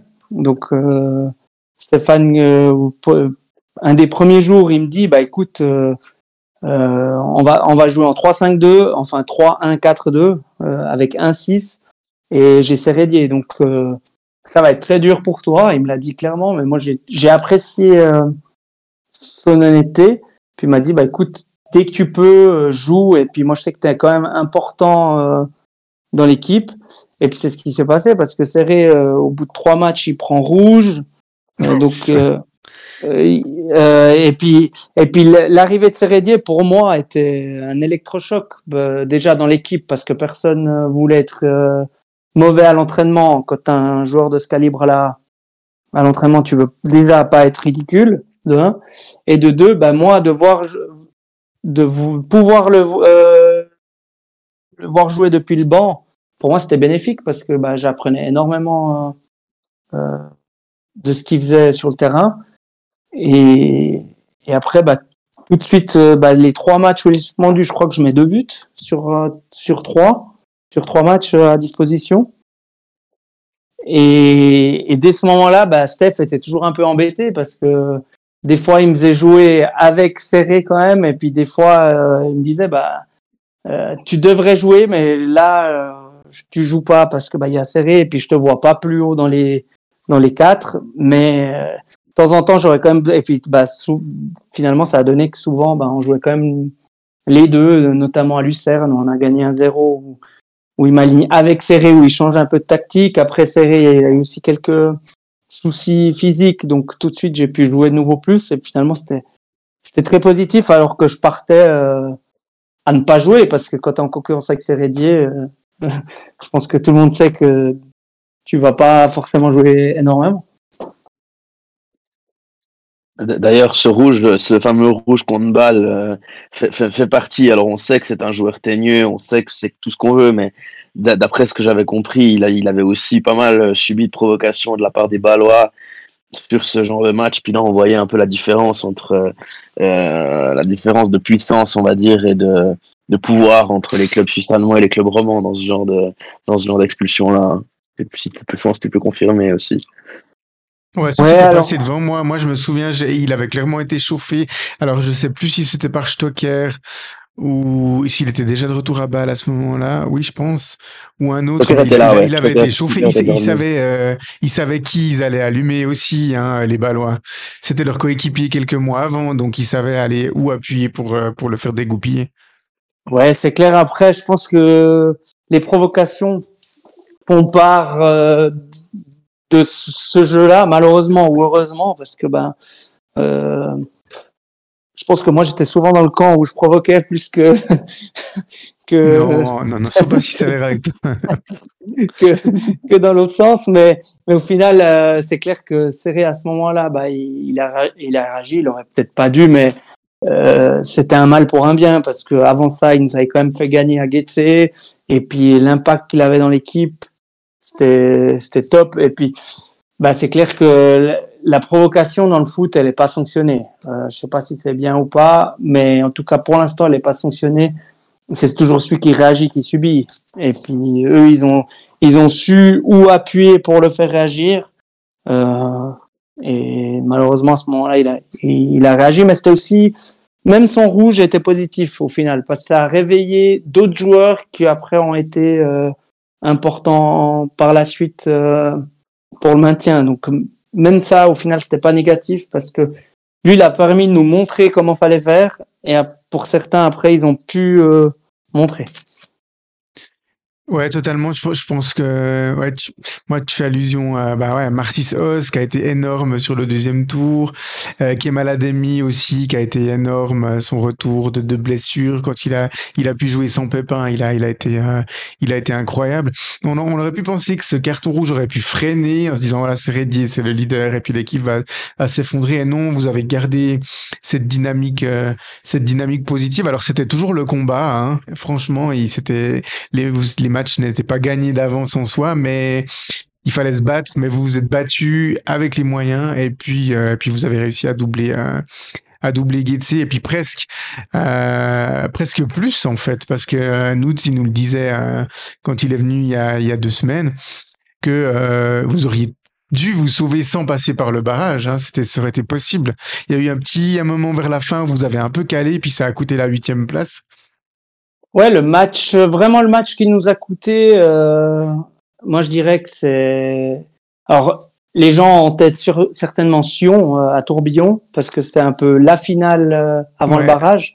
Moi, mais moi je, dirais, moi je dirais que c'est avant, c'est à Zurich, mais je me souviens Oui. bien parce C'est que. Zurich, ouais. C'est Euh, Zurich à la Zurich à, la Maladière, ouais. Parce que bah, je commence pas le match et puis j'étais surpris, euh, Steph me fait rentrer à la mi-temps. Euh, et puis souvent à 0-0, c'est pas un 6 que tu rentres forcément. Euh, Bon, il t'a pas tout- dit va devant. non, il m'a pas dit va devant, mais tout de suite, bah, on fait, on fait une très bonne entame de deuxième mi-temps, hein, parce que on marque tout de suite, on a une grosse occasion pour mettre le 2-0 pour enfoncer le clou. Et Zurich, en, de nouveau, en 5 minutes, ils mettent le 1 partout, 2-1, deux buts de Rueg, je crois. Ouais, Euh, c'est Kevin Reg. ouais. Euh, et je sais même pas s'il a souvent marqué, mais là, il nous met doublé. Et, et puis un joueur qui nous avait fait très mal, en plus, c'est un joueur qui jouait quasi jamais, c'était Yann Kazaï, qui, qui était entré, qui a fait beaucoup Oh de oui. poids là-devant. En plus, Il c'est avait fait- Châtelois, donc ça nous a fait encore plus mal. Mais c'est ce match-là pour moi où, où le, le barrage a été scellé. euh, C'était ce match-là. Qu'on gagne ce match-là, je pense que le match nul nous suffit contre Sion. Et puis, parce qu'il y avait aussi Zurich dans la course à ce moment-là. c'est hein. ça. Et à ce moment-là, vous battiez Zurich, sauf erreur, vous les doubliez au classement. Hein Oui, on passait devant, alors que là, on, ouais, ouais. ça fait moins 5. Et puis, puis après, à Sion, à Tourbillon, on, on savait que ça allait être compliqué. Ouais, vous aviez match. plus votre destin entre vos mains à ce moment-là. On savait que vous alliez être au pire barragiste parce que Getse avait, avait complètement lâché, mais vous aviez plus votre destin entre vos mains. Et puis, euh, ouais. D'ailleurs, on le perd. On le perd parce qu'on doit le gagner. Parce que sinon, c'est un match qui finit 0-0. Probablement. Du coup, après vient ce, ce fameux barrage dont on a, dont, dont on a déjà beaucoup parlé sur, euh, sur notre podcast. Mais est-ce que tu peux nous, du coup, plus nous parler par rapport à ce barrage contre Aro de ton rôle de euh, motivateur que tu as occupé entre euh, les deux matchs? Parce que même, euh, même Blue Sport, euh, t'avais à l'époque, euh, euh, à l'interview d'après-match du, match retour, tu en avais parlé. Euh, quel rôle, tu peux nous parler, s'il te plaît, de ce rôle de motivateur que tu as occupé entre les deux matchs et de, ton, de ton incroyable débauche d'énergie euh, à Haro lors du match retour? Bah, très dur parce que au final, il y a plein de choses qui se sont passées. Moi, je me souviens que le match aller, j'étais sur le banc. Euh, on, avec Trey, on souffrait sur le banc. Honnêtement, on regardait le match, on souffrait, on se disait que c'était pas possible. Euh, ce qui est, ce qui est marrant, c'est que on, s'était plus ou moins tous vus euh, parce que eux, ils ont joué après nous. Hein, euh, et il y avait la, lutte entre Lausanne et Haro. Puis nous, quand c'est Haro qui, qui, qui gagne euh, le match et Lausanne gagne pas, bah nous, on, on a presque fêté, hein, pour vous dire. Ouais, nous, il, a- il a dit exactement pareil. il était content de jouer à Rouen, en fait. je, je me, sou- je me souviens parce qu'on faisait une grillade à Saint-Blaise et puis on a, on a presque jubilé à ce moment-là. Et parce qu'on on savait qu'on était meilleur qu'Aro, on était convaincu de ça. Et du coup, très dur de voir l'équipe euh, bah, pas s'effondrer, mais c'est typiquement le match où en fait il y a tout qui va de travers. Euh, tu veux pas l'expliquer, il y a, rien qui joue, il y a des, situations où tu normalement ce match-là tu le rejoues dix fois, tu le gagnes dix fois, 2 ou 3-0. Puis là, tu perds 4-0 avec 3-0 à la mi-temps. Et depuis le banc, c'est très frustrant en fait. Tu te dis, euh, tu peux rien faire, même si toi, si tu joues, ça change rien. Hein.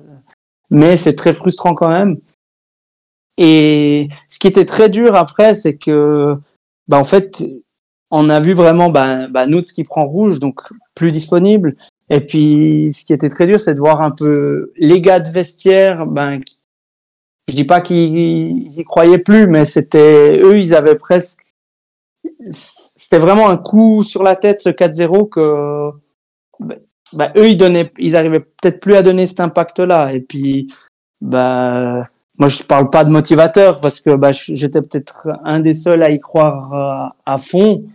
Euh, mais c'est surtout que j'allais, j'allais, j'allais même pas le jouer à la base ce match, le, le retour, parce que Malheureusement, Arc Info a sorti le samedi matin que j'étais prévu de signer à Haro, alors que c'était complètement faux.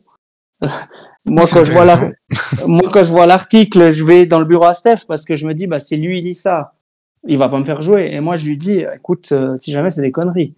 Puis il m'a dit, bah, tu, te sens prêt à jouer ce match? Et moi, je fais, ben, mais bien sûr, moi, je suis, je suis prêt parce que, bah, pour la petite histoire, faut savoir que moi, j'avais un contrat uniquement si on se maintenait.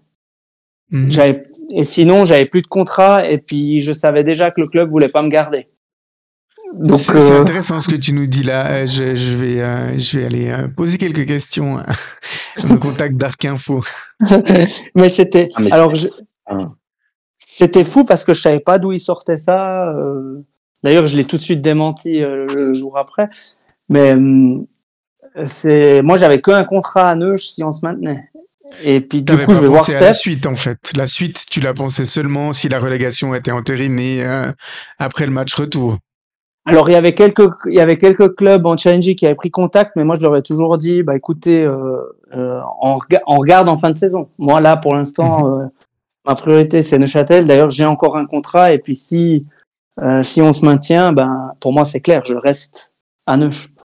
Et si on descendait, tu serais resté à Neuch aussi? Bah, de mon choix, oui, mais à ce moment-là, le choix du club, euh, il m'aurait pas gardé.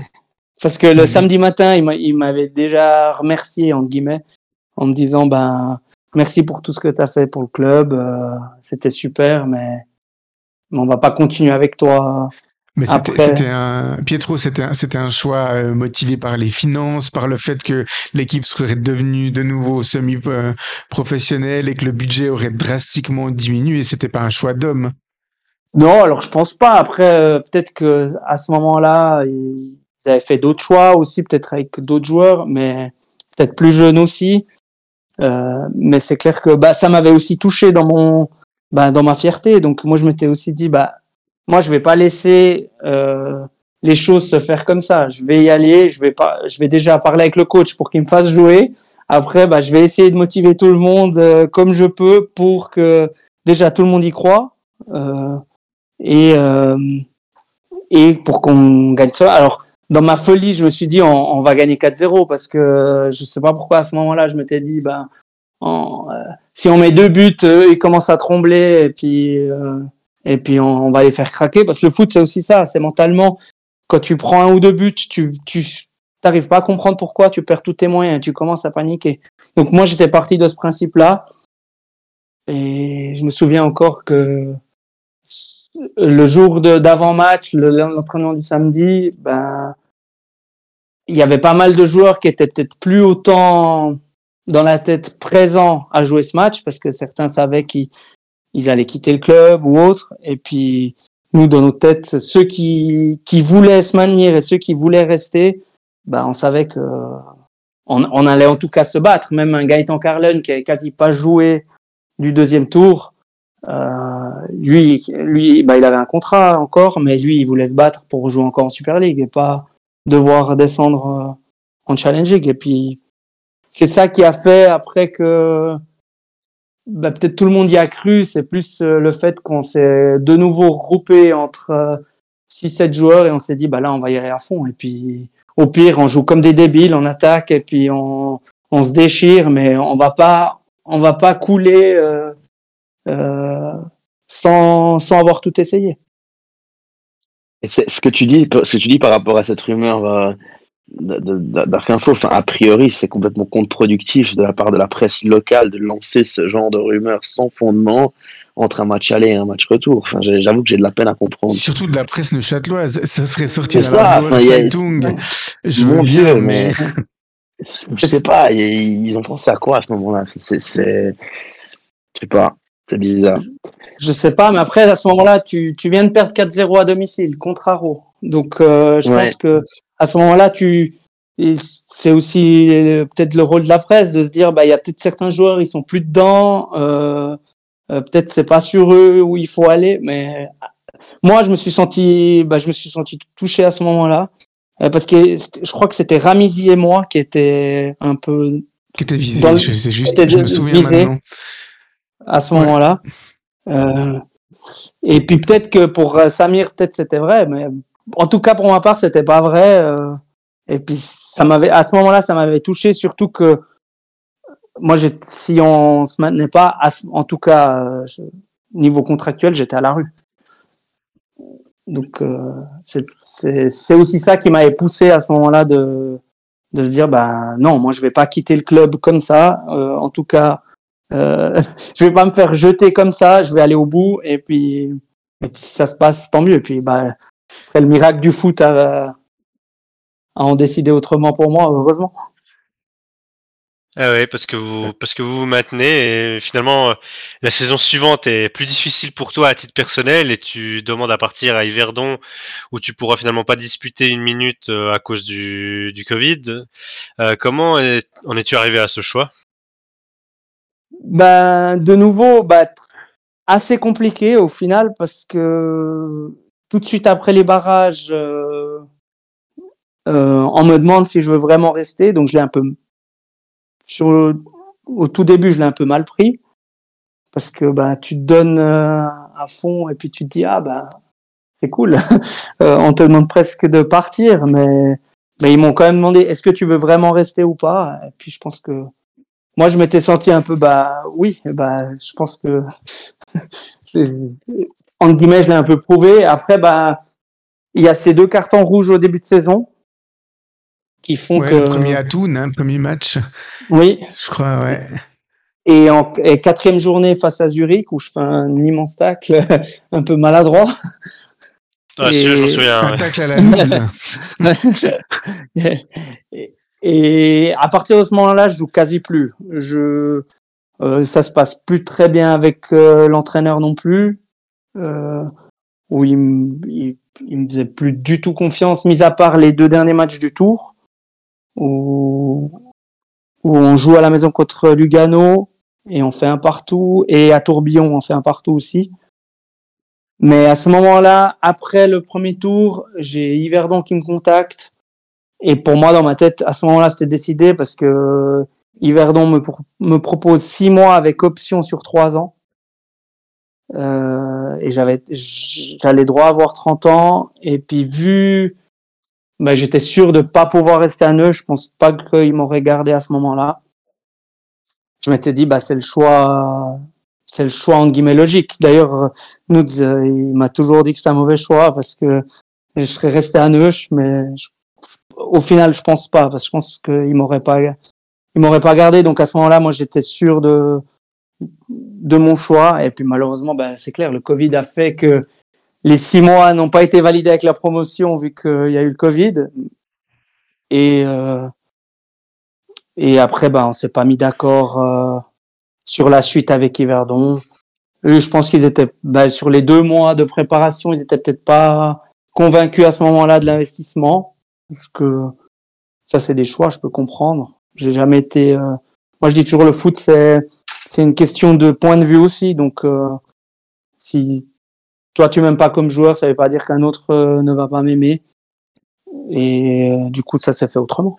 Parce qu'il y avait un projet un peu euh, quand même similaire hein, euh, à ce que tu as vécu en arrivant à Neuchâtel, c'est-à-dire une équipe euh, qui, qui évolue euh, en Promotion League et puis qui, qui brigue rapidement la montée en Challenge League, voire, voire un petit peu plus. Donc, euh, toi, tu arrivais aussi avec une expérience solide, euh, même encore plus qu'avant, puisque bah, tu étais déjà plus âgé, mais tu avais connu aussi la, la, la Super League. Donc, euh, c'était, c'était un choix, moi, je trouvais cohérent. Quand je me souviens, quand j'ai lu l'article, je me suis dit, bah, j'étais triste parce que, parce que c'était un joueur que, que j'ai toujours beaucoup apprécié.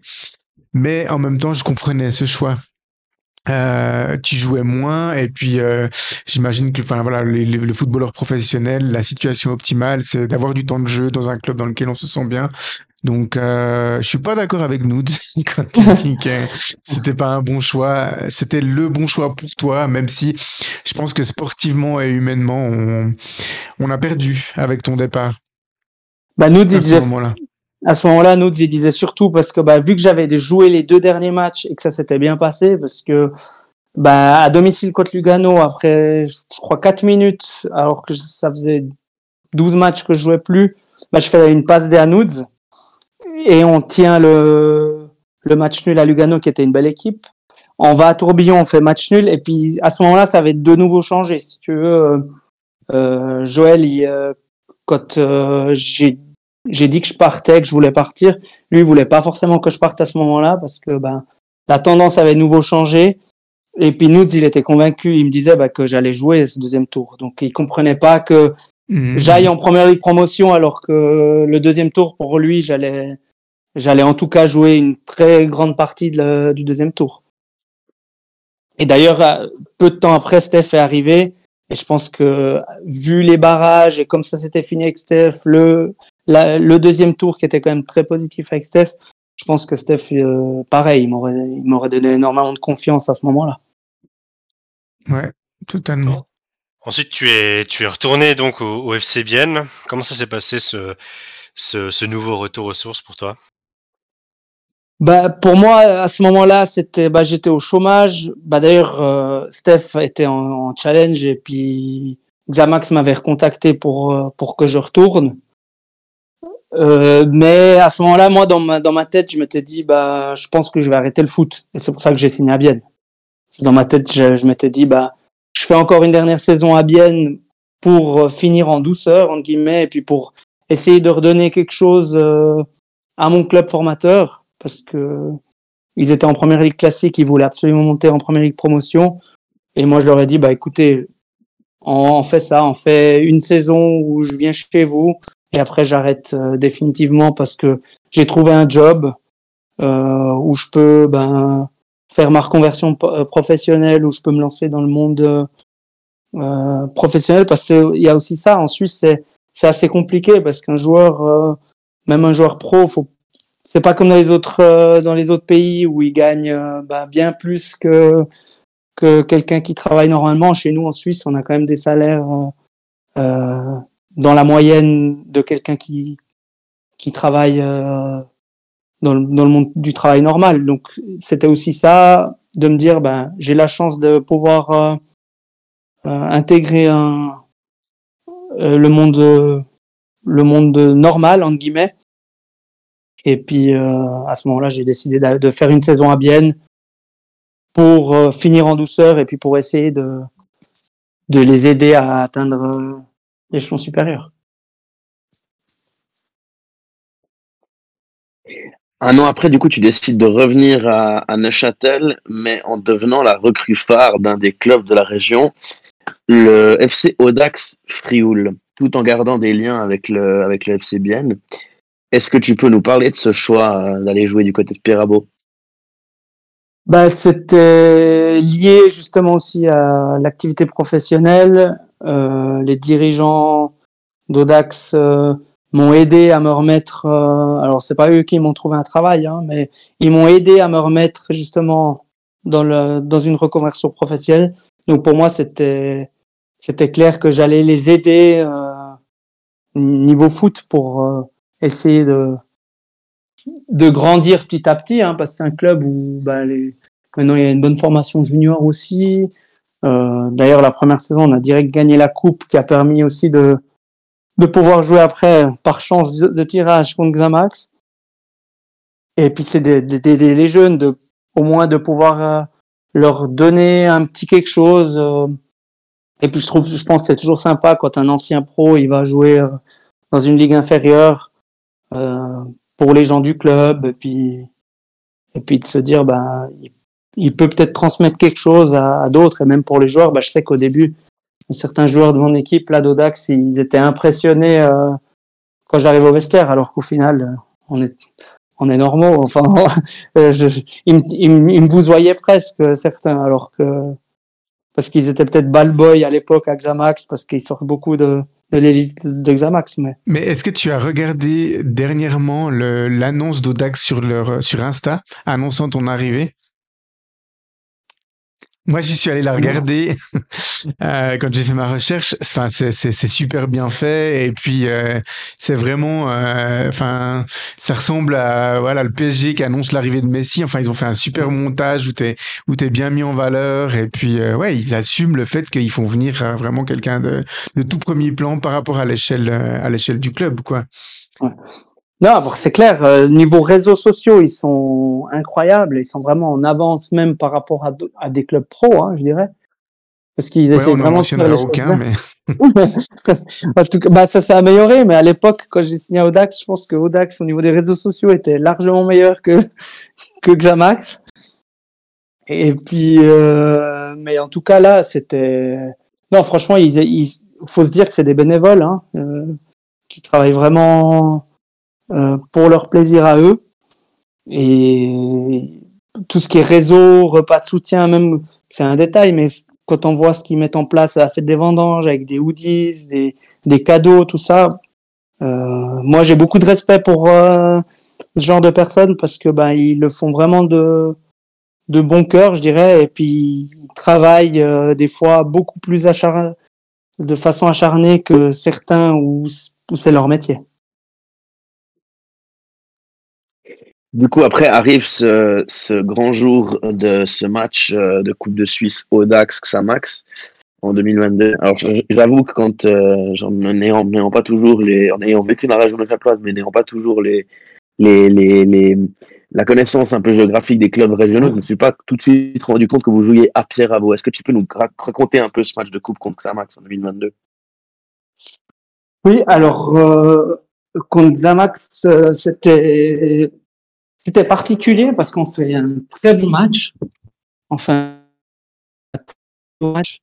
Euh, surtout une très bonne première mi-temps où j'ai une grosse occasion à un partout. Et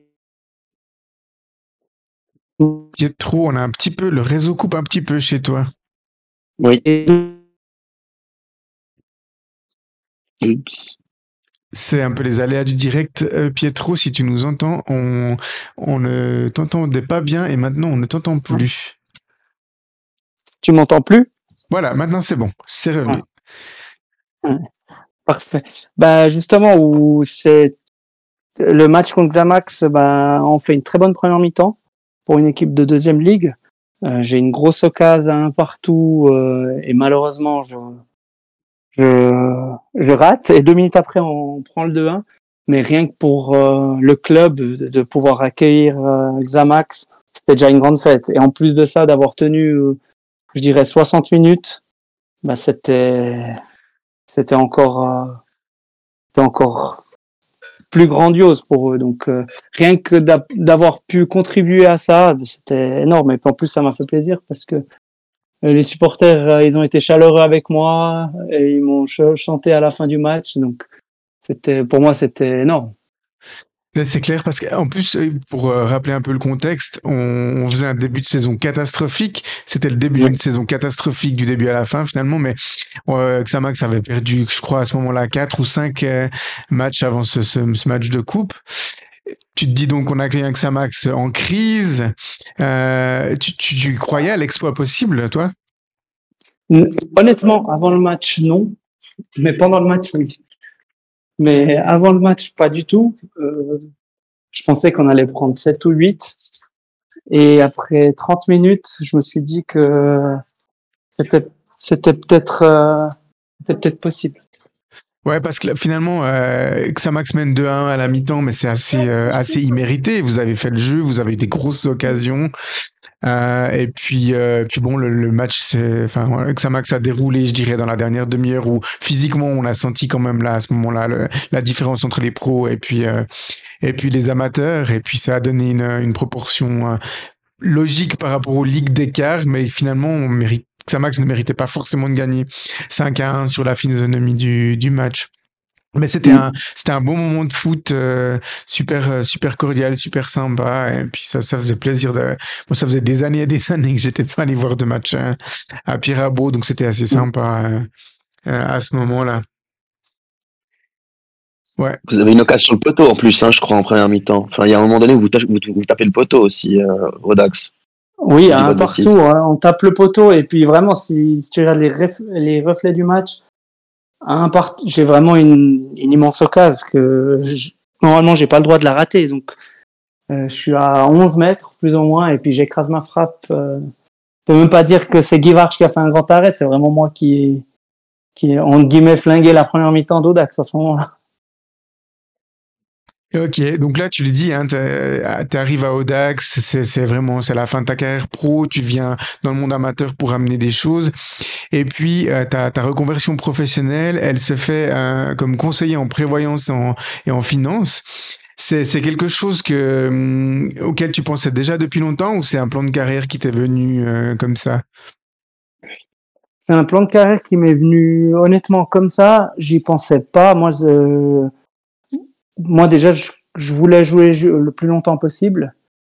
Euh, et après, euh, honnêtement, le, ce qui m'a fait le plus de mal, c'était le départ à, à, à Xamax.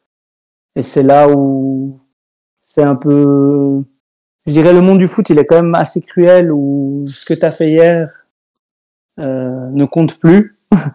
Euh, donc euh, plusieurs fois, ben, à Neuch, je me suis quand même battu pour rester, pour pouvoir euh, rester parce que ben, on n'en a pas parlé, mais quand la saison de la montée, moi, là, euh, de base, j'étais pas prévu pour que je reste en Super League. Euh, on m'annonce assez, je crois que c'était au mois de février, qu'on voulait pas me prolonger. Et finalement, ça s'est quand même fait. Euh, donc, Ok, euh, au final, particulier quand même, hein, ouais. donc au final, c'est vraiment ça qui qui a qui m'a aussi mm, convaincu de me dire bah je sors de de ce circuit de foot ou ou tant pis euh, c'est ça sera pas là-dedans, ça sera ailleurs. Et du coup euh, c'était clair que par rapport aussi euh, à la vie de footballeur, c'est un métier je dis qui qui qui a quand même quelques ressemblances. Et du coup c'était c'était pas une évidence, mais c'était j'ai vraiment essayé et puis j'ai très vite euh, je me suis très vite rendu compte que c'était fait pour moi. Et puis c'est cette double vie professionnelle entre guillemets euh, entre footballeur et puis euh, un autre emploi, tu la vis encore aujourd'hui, ça se passe plutôt bien du coup. Bah alors footballeur, euh, je pense que tu peux le on peut l'enlever du du de, de- de la phrase. Non non, ça fait maintenant deux ans et demi que je suis à Audax et puis et puis pour moi le côté foot c'était vraiment une parenthèse, une parenthèse. Dès le moment où d'ailleurs où j'ai signé à Bienne, pour moi le foot c'était une une parenthèse. C'était plus là, c'était plus la priorité. Et puis non, pour moi c'est vraiment maintenant le monde euh, professionnel dans lequel je suis. Et puis le foot c'est plus un passe-temps, c'est pour pas trop prendre de poids. Et puis c'est bah, clair que euh, quand tu as joué toute ta vie au foot, bah, arrêter drastiquement des fois c'est un peu plus compliqué. Là ça te permet quand même de garder des liens et puis euh, d'être dans le vestiaire. Puis ça marche bien, t'es resté fit. Ouf. Du coup, Ouf. Ça, je crois que c'est- vous voulez pas savoir. c'est le Joker, ok. Mais finalement, tu es dans la même situation que tes autres coéquipiers, si ce n'est que tu as un passé euh, de, de footballeur pro, mais tu, tu vas bosser la journée, tu travailles à 100%. Oui, je travaille à 100%. Ouais, donc tu bosses la journée, puis tu vas t'entraîner comme les potes le soir pour la forme, et puis euh, tu as un match le week-end, et puis tu fais volontiers la troisième mi-temps. Enfin, tu es, plus différent de tes, euh, de tes coéquipiers actuels en ce moment. Exactement. Non, c'était t'es un vrai joueur, euh, t'es un vrai joueur dans le foot amateur. Tu- Mhm. Alors, la prochaine question, elle vient de ton pote Fred Tosato. Il m'a autorisé à, te, à, le citer, pardon. On le salue d'ailleurs, Fred. Euh, est-ce que tu t'es remis de ton penalty manqué au tournoi du FC Motier à l'été 2023 Parce que d'après lui, et puis d'après Noutz et Charles-André Doudin, qui étaient tes coéquipiers dans ce tournoi à 6, ce penalty, il a clairement coûté la qualif. Donc, est-ce que mentalement, tu t'es remis de ça? Ouais, je crois que ça va, mais je suis pas sûr que c'était le penalty qui a coûté la qualif. Euh, je crois qu'on était tous mauvais ce jour-là. Et puis, je crois que c'est pas le penalty qui a fait. D'ailleurs, je crois qu'on a fait 3 points sur 12 ou sur 15. D'accord, donc tu réfutes les accusations de tes, de tes potes et coéquipiers. À 100%. Ok, à 100%. On leur donnera un droit de réponse. Je vais, je vais contacter Fred et Nudes. Charles, apparemment, c'est compliqué de communiquer avec lui sur les, euh, sur les réseaux et les messageries. Mais euh, voilà, on donnera des nouvelles la semaine prochaine à, à ce sujet. Voilà, Alex. Euh, alors, quel est ton souvenir le plus marquant émotionnellement dans ta carrière? Ouais, c'est clairement le barrage. Euh, bah, vu, comme je l'ai dit avant, bah, tu passes un peu, déjà avant le match, un peu par toutes tes émotions, le fait d'avoir euh, réussi à se maintenir à ce moment-là avec ce groupe-là, hein, parce que c'est pas que le fait de se maintenir, mais de se maintenir de cette façon-là avec des potes de toujours. Euh, Charles, on a, je pense, joué 8 ans ensemble, Laurent pareil, nous 4, euh, Mike 4 ou 5, euh, même Tréant qui est venu un peu plus tard, mais quand même, rien que le faire avec ce groupe-là, et puis j'en oublie, enfin, il y a Max Veloso, euh, Carlen, c'est c'est ça aussi qui, qui, est, qui donne vraiment ce, cette émotion-là. C'est pas seulement d'avoir fait le, le maintien, mais c'est d'avoir réussi le maintien de cette façon avec ces gars-là.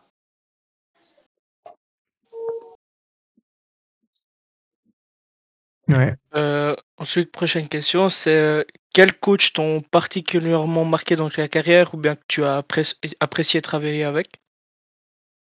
Ben, je pense les à ceux que je honnêtement tous les coachs. Il, y en a tous qui ont qui m'ont amené quelque chose euh, particulière.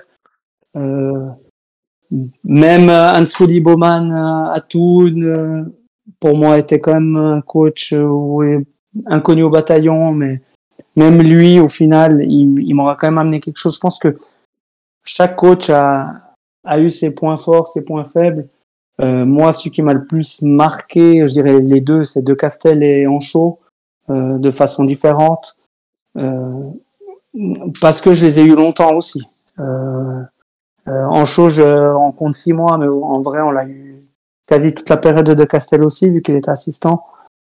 Et, et je pense que bah, eux, ils ont, pour moi, c'est eux avec bah aussi parce qu'il y a eu le plus de succès. Euh, Peux-tu nous donner le nom de quelques coéquipiers dans ta carrière qui t'ont particulièrement impressionné? Bah, je dirais Nudes. Euh, Nudes par euh, bah, tout, hein, son, euh, le joueur qu'il est et l'impact qu'il a, mais pour moi il y en a eu plein. C'est nouveau dur à dire. Au niveau du talent, euh, je pense que c'est Charles-André Doudin. Euh, où je pense qu'on se rend pas compte à quel point il est vraiment fort euh, si on joue pas avec lui. Mais sinon, ben, j'ai parlé aussi avant de Sérédier. Euh, mais il y a aussi d'autres joueurs, euh, notamment AIB, mais j'étais encore trop jeune. Mais moi, il y a beaucoup de joueurs qui m'ont impressionné, que ça a été plaisant de jouer avec. Mais je dirais pour moi, les... puis même un, un Tréant, où t'as l'impression qu'il il est peut-être pas beau à voir, mais il est tellement efficace et tellement euh, décisif. Euh, il y a eu plein de joueurs, euh, vraiment énormément de joueurs avec qui j'ai joué où, où j'ai beaucoup de respect parce que déjà pour arriver à ce niveau-là, c'est c'est pas évident, mais en plus de faire la diff, bah, c'est encore. Tu lui, as, euh, tu lui as dit à Geoff qu'il n'était pas beau à voir ou bien? Je lui disais tout le temps, je lui disais Tu tout le temps que c'est un cravacheur. il s'énervait.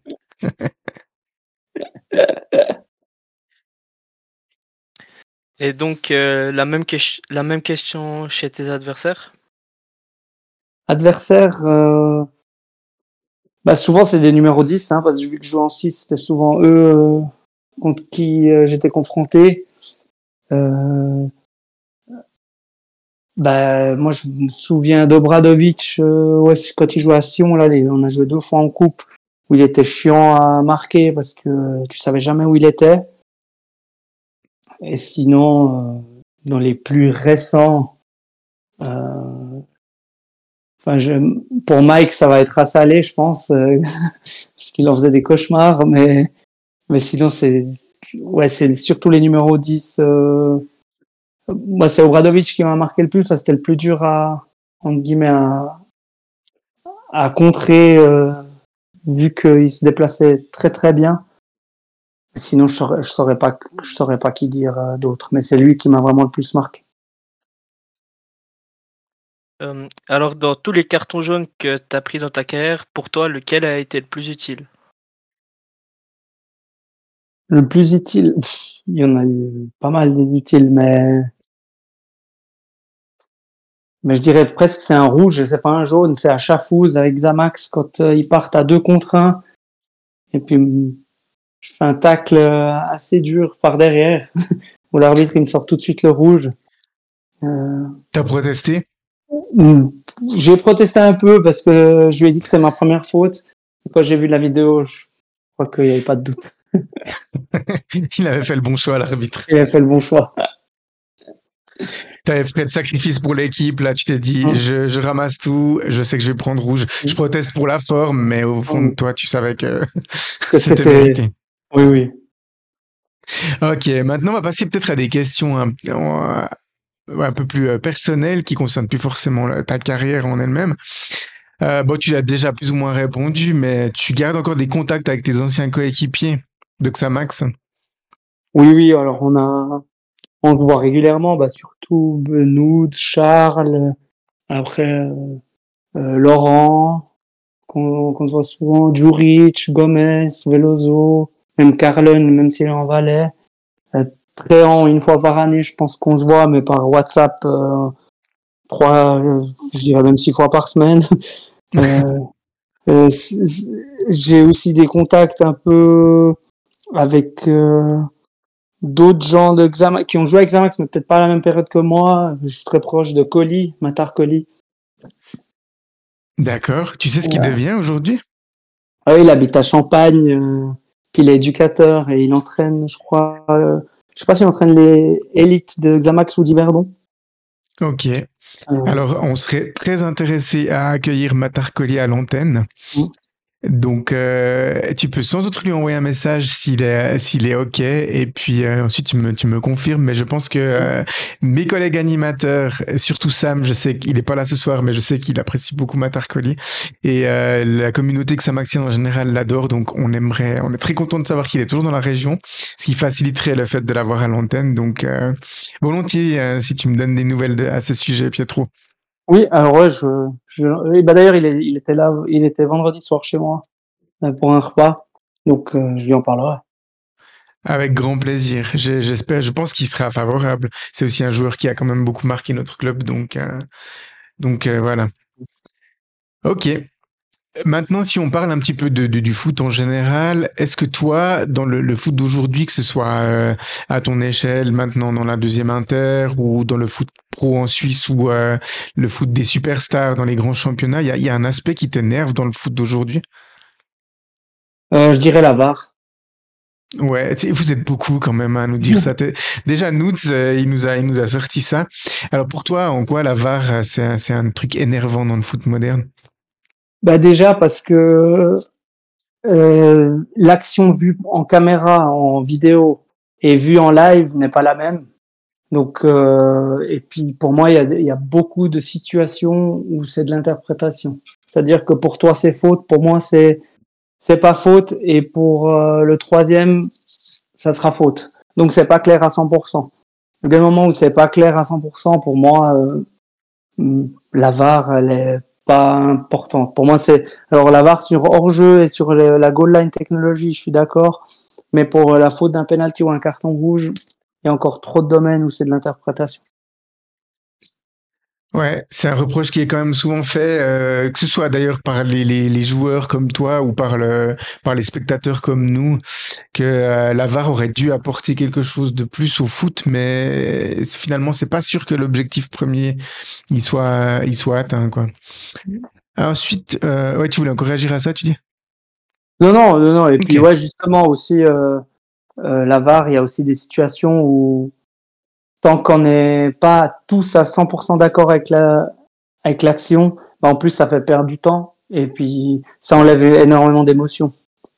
Et on voit que ça revient au premier plan ces derniers temps. Alors c'est c'est plus tellement des situations de but, euh, des hors-jeux litigieux, mais c'est les cartons rouges en Super League donnés par la VAR. Ces temps, il y en a, c'est un truc de fou.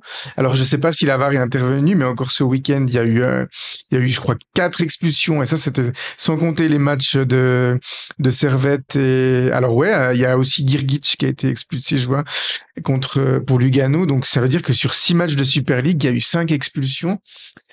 Donc euh, voilà, à voir si la VAR a eu à, a eu à intervenir là-dedans ou pas, mais ça fait, ça fait beaucoup.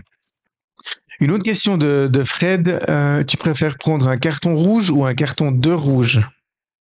Je préfère quand même un carton de rouge. ouais, c'est quand même, ça n'a pas les mêmes conséquences, hein, Non. Mais avec modération. Mais avec modération, effectivement. On devra mettre le, le petit truc dans Spotify, l'alcool est consommé à, à consommer avec modération.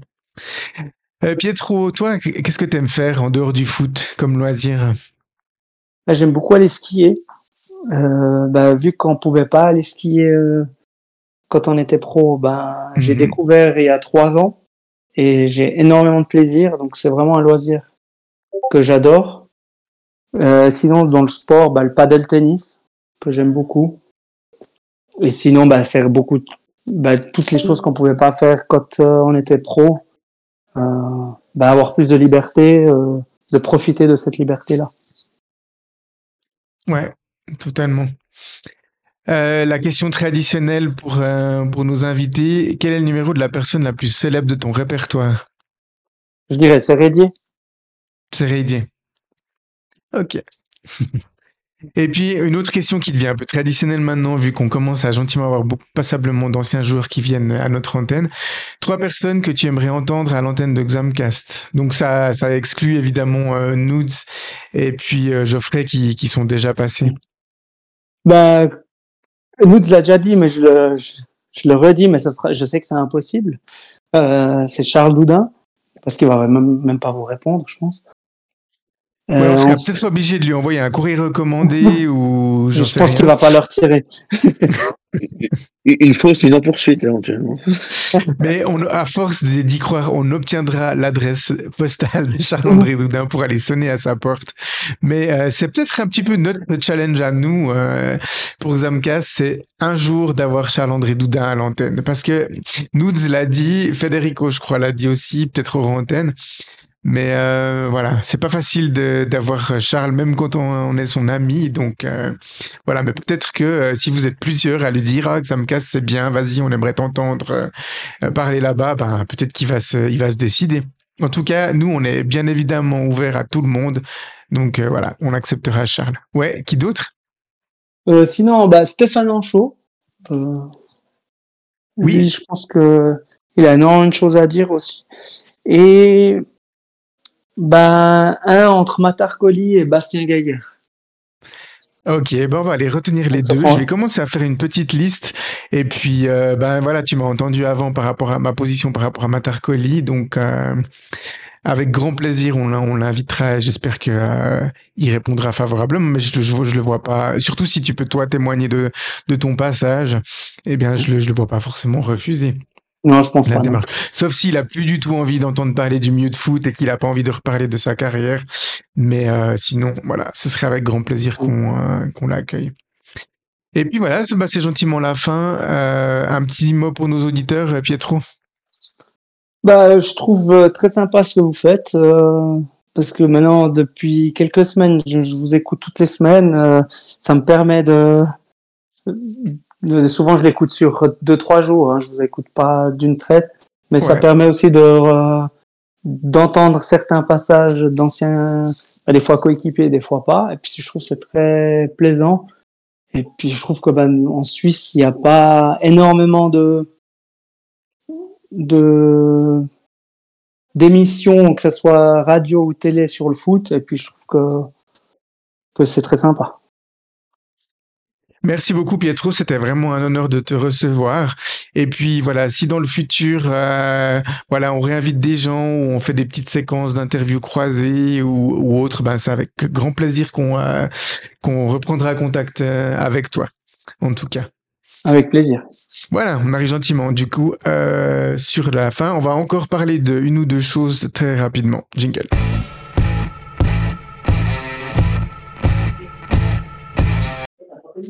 Voilà, j'aimerais euh, connaître un petit peu mes, les attentes de mes collègues animateurs sur le, le prochain match vendredi prochain contre Toul. On a déjà parlé euh, dans les grandes lignes, mais voilà, il faudra confirmer la semaine prochaine contre Toul, euh, Mathéo, Alex.